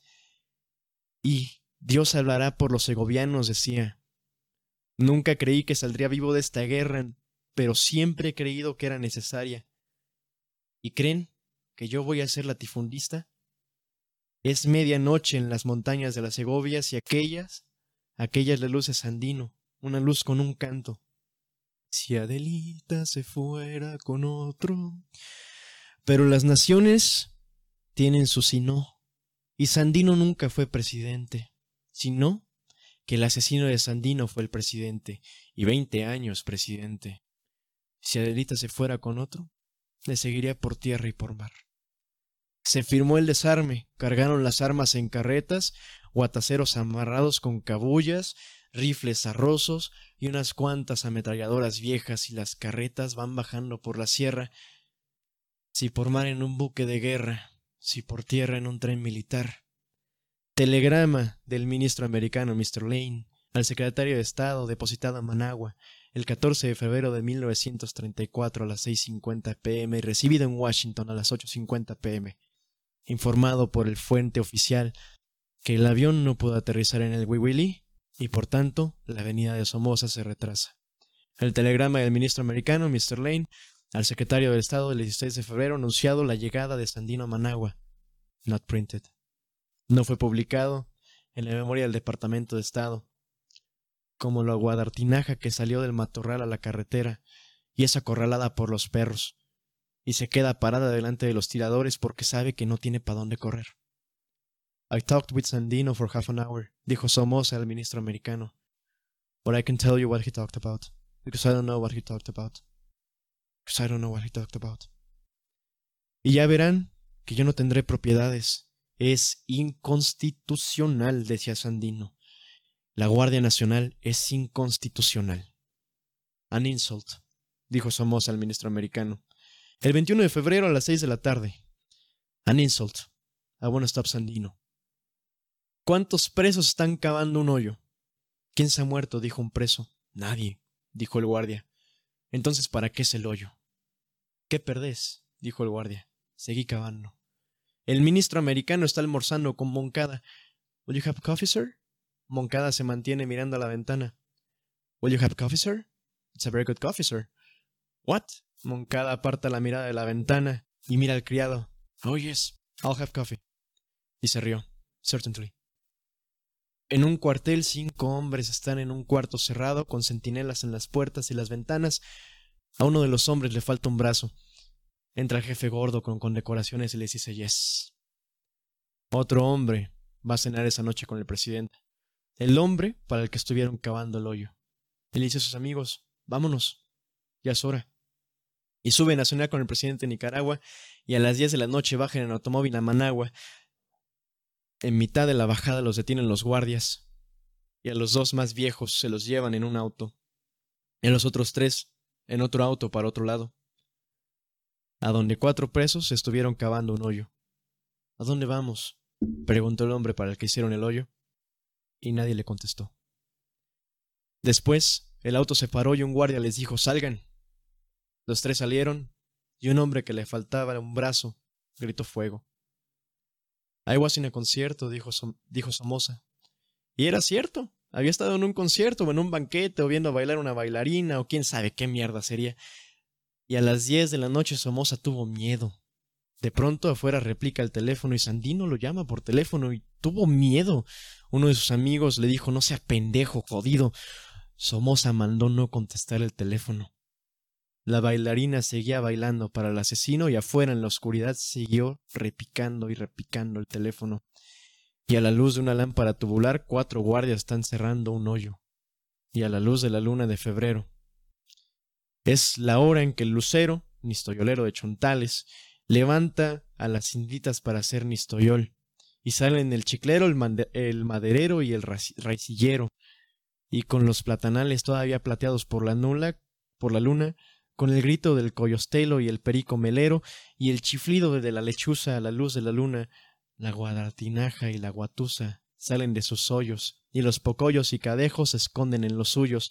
La llorona va llorando, a la orilla de los ríos. ¿Lo hallaste? No. ¿Lo hallaste? No. Un pájaro se queja como el crujido de un palo después. La cañada se calla como oyendo algo, y de pronto un grito. El pájaro pronuncia la misma palabra triste. La misma palabra triste. Los campistas empiezan a, totear sus vacas. To, to, to, to, to, to. Los lancheros levantan las velas de sus lanchas y el telegrafista de San Rafael del Norte telegrafía. Buenos días, sin novedad en San Rafael del Norte. Y el telegrafista de, de Juigalpa, sin novedad en Juigalpa. Y las tucas van bajando por el río escondido con los patos gritando ¡cuá! ¡cuá! y los ecos, los ecos, mientras el, el remolcador va con las tucas resbalando sobre el verde río de vidrio hacia el Atlántico. Y mientras en los salones del Palacio Presidencial y en los patios de las prisiones y en los cuarteles y la legación americana y la estación de policía, los que velaron esa noche, se ven en el alba lívida, con las manos y las caras manchadas de sangre. I did it, dijo después Somoza. I did it for the good of Nicaragua. Y William Walker dijo mientras lo iban a matar, el presidente de Nicaragua es nicaragüense. En abril, en Nicaragua, los campos están secos. Es el mes de las quemas de los campos, del calor y los potreros cubiertos de brasas y los cerros que son del color de carbón, del viento caliente y el aire que huele a quemado, y de los campos que se ven azulados por el humo y las polvoreadas de los tractores destroncando de los cauces y los ríos secos como caminos, y las ramas de los palos peladas como raíces, y los soles borrosos y rojos como sangre, y las lunas enormes y rajas como sales, y las quemas lejanas, de noche como estrellas, en mayo llegan las primeras lluvias, la hierba tierna renace de las cenizas y los lodosos tractores roturan la tierra. Los caminos se llenan de mariposas y de charcos y las noches son frescas y cargadas de insectos. Llueve toda la noche en mayo. En mayo florecen las malinches en las calles de Managua, pero en abril Nicaragua es el mes de la muerte. En abril los mataron. Yo estuve con ellos en la rebelión de abril y aprendí a manejar una ametralladora Racing y Adolfo Baez Bone, que era mi amigo, lo persiguieron con aviones, con camiones, con reflectores, con bombas lacrimógenas, con radios, con perras, con guardias, y recuerdo las nubes rojas sobre la casa presidencial, como algodones ensangrentados, y la luna roja sobre la casa presidencial, y la radio clandestina decía que vivía, el pueblo no creía que había muerto. Y no ha muerto. Porque a veces nace un hombre en una tierra, qué es esa tierra. Y la tierra en que es enterrado ese hombre es ese hombre. Y los hombres que después nacen de esa tierra son ese hombre. Y Adolfo Baez Bone era ese hombre. Si a mí me pusieran a escoger mi destino, me había dicho Baez Bone días, días antes entre morir asesinado como Sandino o ser presidente como el asesino de Sandino, yo escogería el destino de Sandino. Y él escogió su destino. La gloria no es la que enseñan en los textos de historia, es una sopilotera en un campo y un granedor. Pero cuando muere un héroe no se muere, sino que ese héroe renace en una nación. Después Estados Unidos le mandó más armas a Somoza, como de media mañana estuvieron pasando las armas, camiones y camiones cargados con cajones de armas, todos marcados USA, Made in USA, armas para echar más presos, para perseguir libros, para robarle a Juan Postomé cinco pesos. Yo vi pasar esas armas por la avenida Roosevelt y la gente callada en las calles las veía pasar. El flaco, el descalzo, el de la bicicleta, el negro, el trompudo, aquella, la de amarillo, el alto, el chel, el pelón, el bigotudo, el ñato, el chirizo, el marruco y el requeneto. La cara de toda esa gente era la de un exteniente muerto. La música de los mambos bajaba hasta Managua, con sus ojos rojos y turbios como los tiburones, pero un tiburón, con guardaespaldas y con armamentos. Eulamia nicaragüensis. Somoza estaba bailando mambo. Mambo, mambo, qué rico el mambo. Cuando los estaban matando. Y Tachito Somoza, el hijo, sube a la, a la casa presidencial a cambiarse una camisa manchada de sangre por otra limpia. Manchada de sangre con chile. Los perros de la prisión aullaban de lástima, los vecinos de los cuarteles oían los gritos, Primero era un grito, solo a la mitad de la noche, y después más gritos y más gritos y después un silencio. Después una descarga y un solo tiro. Después otro silencio y una ambulancia. Y en la cárcel otra vez están aullando los perros. El ruido de la puerta de hierro que se cierra detrás de vos, y entonces empiezan las preguntas y la acusación, la acusación de conspiración y la confesión, y después las alucinaciones, la foto de su esposa relumbrando como un foco delante de vos, y las noches llenas de alaridos y de ruidos y de silencio, y un silencio sepulcral. Y otra vez la misma pregunta, la misma pregunta y el mismo ruido repetido y el foco en los ojos, y después los largos meses que siguieron. Ah, poder acostarse uno esta noche en su cama sin temor a ser levantado y sacado de su casa, a los golpes en la puerta y al timbre de noche. Suenan tiros en la noche o parecen tiros. Pasan pesados camiones y se paran y siguen. Uno ha oído sus voces. Es en la esquina. Están cambiando de guardia. Uno ha oído sus risas y sus armas. El sastre de enfrente ha encendido la luz y parece que golpearon aquí o donde el sastre. ¿Quién sabe si esta noche vos estás en la lista? Y si sigue la noche y falta mucha noche todavía y el día no no será sino una noche con sol la quietud de la noche bajo el gran solazo. El ministro americano, Mr. Whelan, asiste a la fiesta de la casa presidencial, las luces de la, de la presidencia se ven desde todo Managua, la música de la fiesta llega hasta las celdas de los presos, y en la quieta brisa de Managua bajo la ley marcial los presos en sus celdas alcanzan a oír la música, entre los gritos de los torturados en las pilas.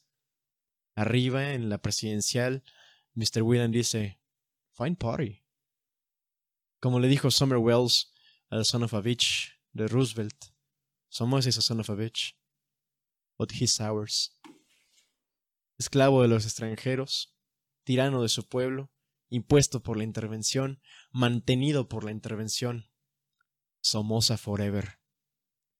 El espía que sale de día, el agente que sale de noche, el arresto de noche, los que están, o por gritar un viva, o por un chiste, acusado de hablar mal del señor presidente, y los juzgados por un juez con cara de sapo en consejos de guerra por guardias a los que han hecho beber orines y comer mierda. Cuando tengáis constitución, recordadlos, los de la bayoneta en la boca y la aguja en el ojo, las pilas electrizadas y los focos en los ojos. Es un hijo de puta, Mr. Wells, pero es de nosotros. Y en Guatemala, en Costa Rica, en México, los exiliados de noche se despiertan gritando, soñando que le están aplicando otra vez la maquinita, o que están otra vez amarrados, y van a ver, van, ven venir a Tachito con la aguja. Y galán, hombre, decía un campesino, sí, él era, él era galán, hombre, blanco, con su camisita amarilla de manga corta. Galán el jodido. Cuando noche en Nicaragua, en la casa presidencial, se llena de sombras y aparecen caras, caras en la oscuridad, las caras ensangretadas, Adolfo Baez Bone, Pablo Leal sin lengua, Luis Gubardi, mi compañero de clase que quemaron vivo y murió gritando muera Somoza. La cara del telegrafista de 16 años y no se sabe ni siquiera su nombre, que transmitía de noche mensajes clandestinos a Costa Rica, telegramas temblorosos a través de la noche de la Nicaragua oscura de Tacho. Y no figurará en los libros de historia. Y fue descubierto y moró mirando al tachito. Su cara lo mira todavía. El muchacho al que encontraron de noche pegando papeletas, Somos es un ladrón, y es arredo al monte por unos guardias riendo, y tantas otras sombras, tantas otras sombras. Las sombras de las opiloteras de Wiwili, las sombras de Estrada, de la sombra de un Mansor, de la sombra de Sócrates Andino, y la gran sombra, la del gran crimen, la sombra de Augusto César Sandino. Todas las noches en Managua, la casa presidencial se llena de sombras. Pero el héroe nace cuando muere, y la hierba verde renace de los carbones. Órale, güey. Este fue el ángulo Calderón más largo que hemos tenido nunca. Uh, ya topamos dos horas y media con este capítulo, pero es que realmente es justo la parte de la historia de las guerras bananeras en que estamos actualmente. Yeah. O sea, tenía que venir después de lo de Honduras y lo de eh, hablar de Panamá y, y- Ajá, sí. Esto es versión dramática de lo que yo tardo dos horas en explicar a través de memes y fechas y uh, eventos históricos. Ah, órale. Ah, oye, la cosa, no más quiero decir una cosa después, ya quiero ir a mi Ah, pero este, de, de- la línea que puso de Franklin Roosevelt que, oh, es un hijo de puta, pero es nuestro hijo de puta. Yo leí que a lo mejor nunca dijo eso, nomás era un invento de la prensa ah, para como fabricar el consentimiento, porque lo volvieron a usar un chingo de veces más, específicamente en la Guerra Fría, ah, cuando hablaban normalmente de dictadores latinoamericanos, pero en otros contextos también. Sí, fíjate, y bueno, es que ya, ya lo hemos escuchado varias veces. Eh, pero Ajá. está callado porque la neta sí creo como que sí, sí es posible que hayan dicho eso. O sea, la neta no lo vería muy poco probable, ¿sabes? O sea, como son y a como hemos visto que son en específico. eh, eh, la neta sí lo creo probable. Órale, pero no queremos que este capítulo ah, pase a Libia por capítulos más largos, Yeah. entonces. ah, gracias, Bob. ah, gracias a nuestros Patreons. consideren suscribiéndose si aún no estás. Gracias a todos que nos escuchan. síguenos en redes. Mi esposa ya me estaba mandando mensajes como, oye, qué pedo. Los queremos Ah, ok. mucho, regresen con sus Órale. esposas y buenas noches. Y ¿no? gracias, gr- gracias por la, la selección de este poema, ¿eh? Porque yo no lo hubiera encontrado. Y es que es mejor así completo, ¿eh? O sea, no más. eh, qué bueno que es al final del capítulo, porque no todos van a querer, pero los que eh, no saben que lo que pierden. Yeah. Se da mucho más imagen de cómo eran las cosas. Bueno, órale, nos vemos, Bob. Nos vemos. Buenas noches. Buenas noches. Hasta la próxima. Bye.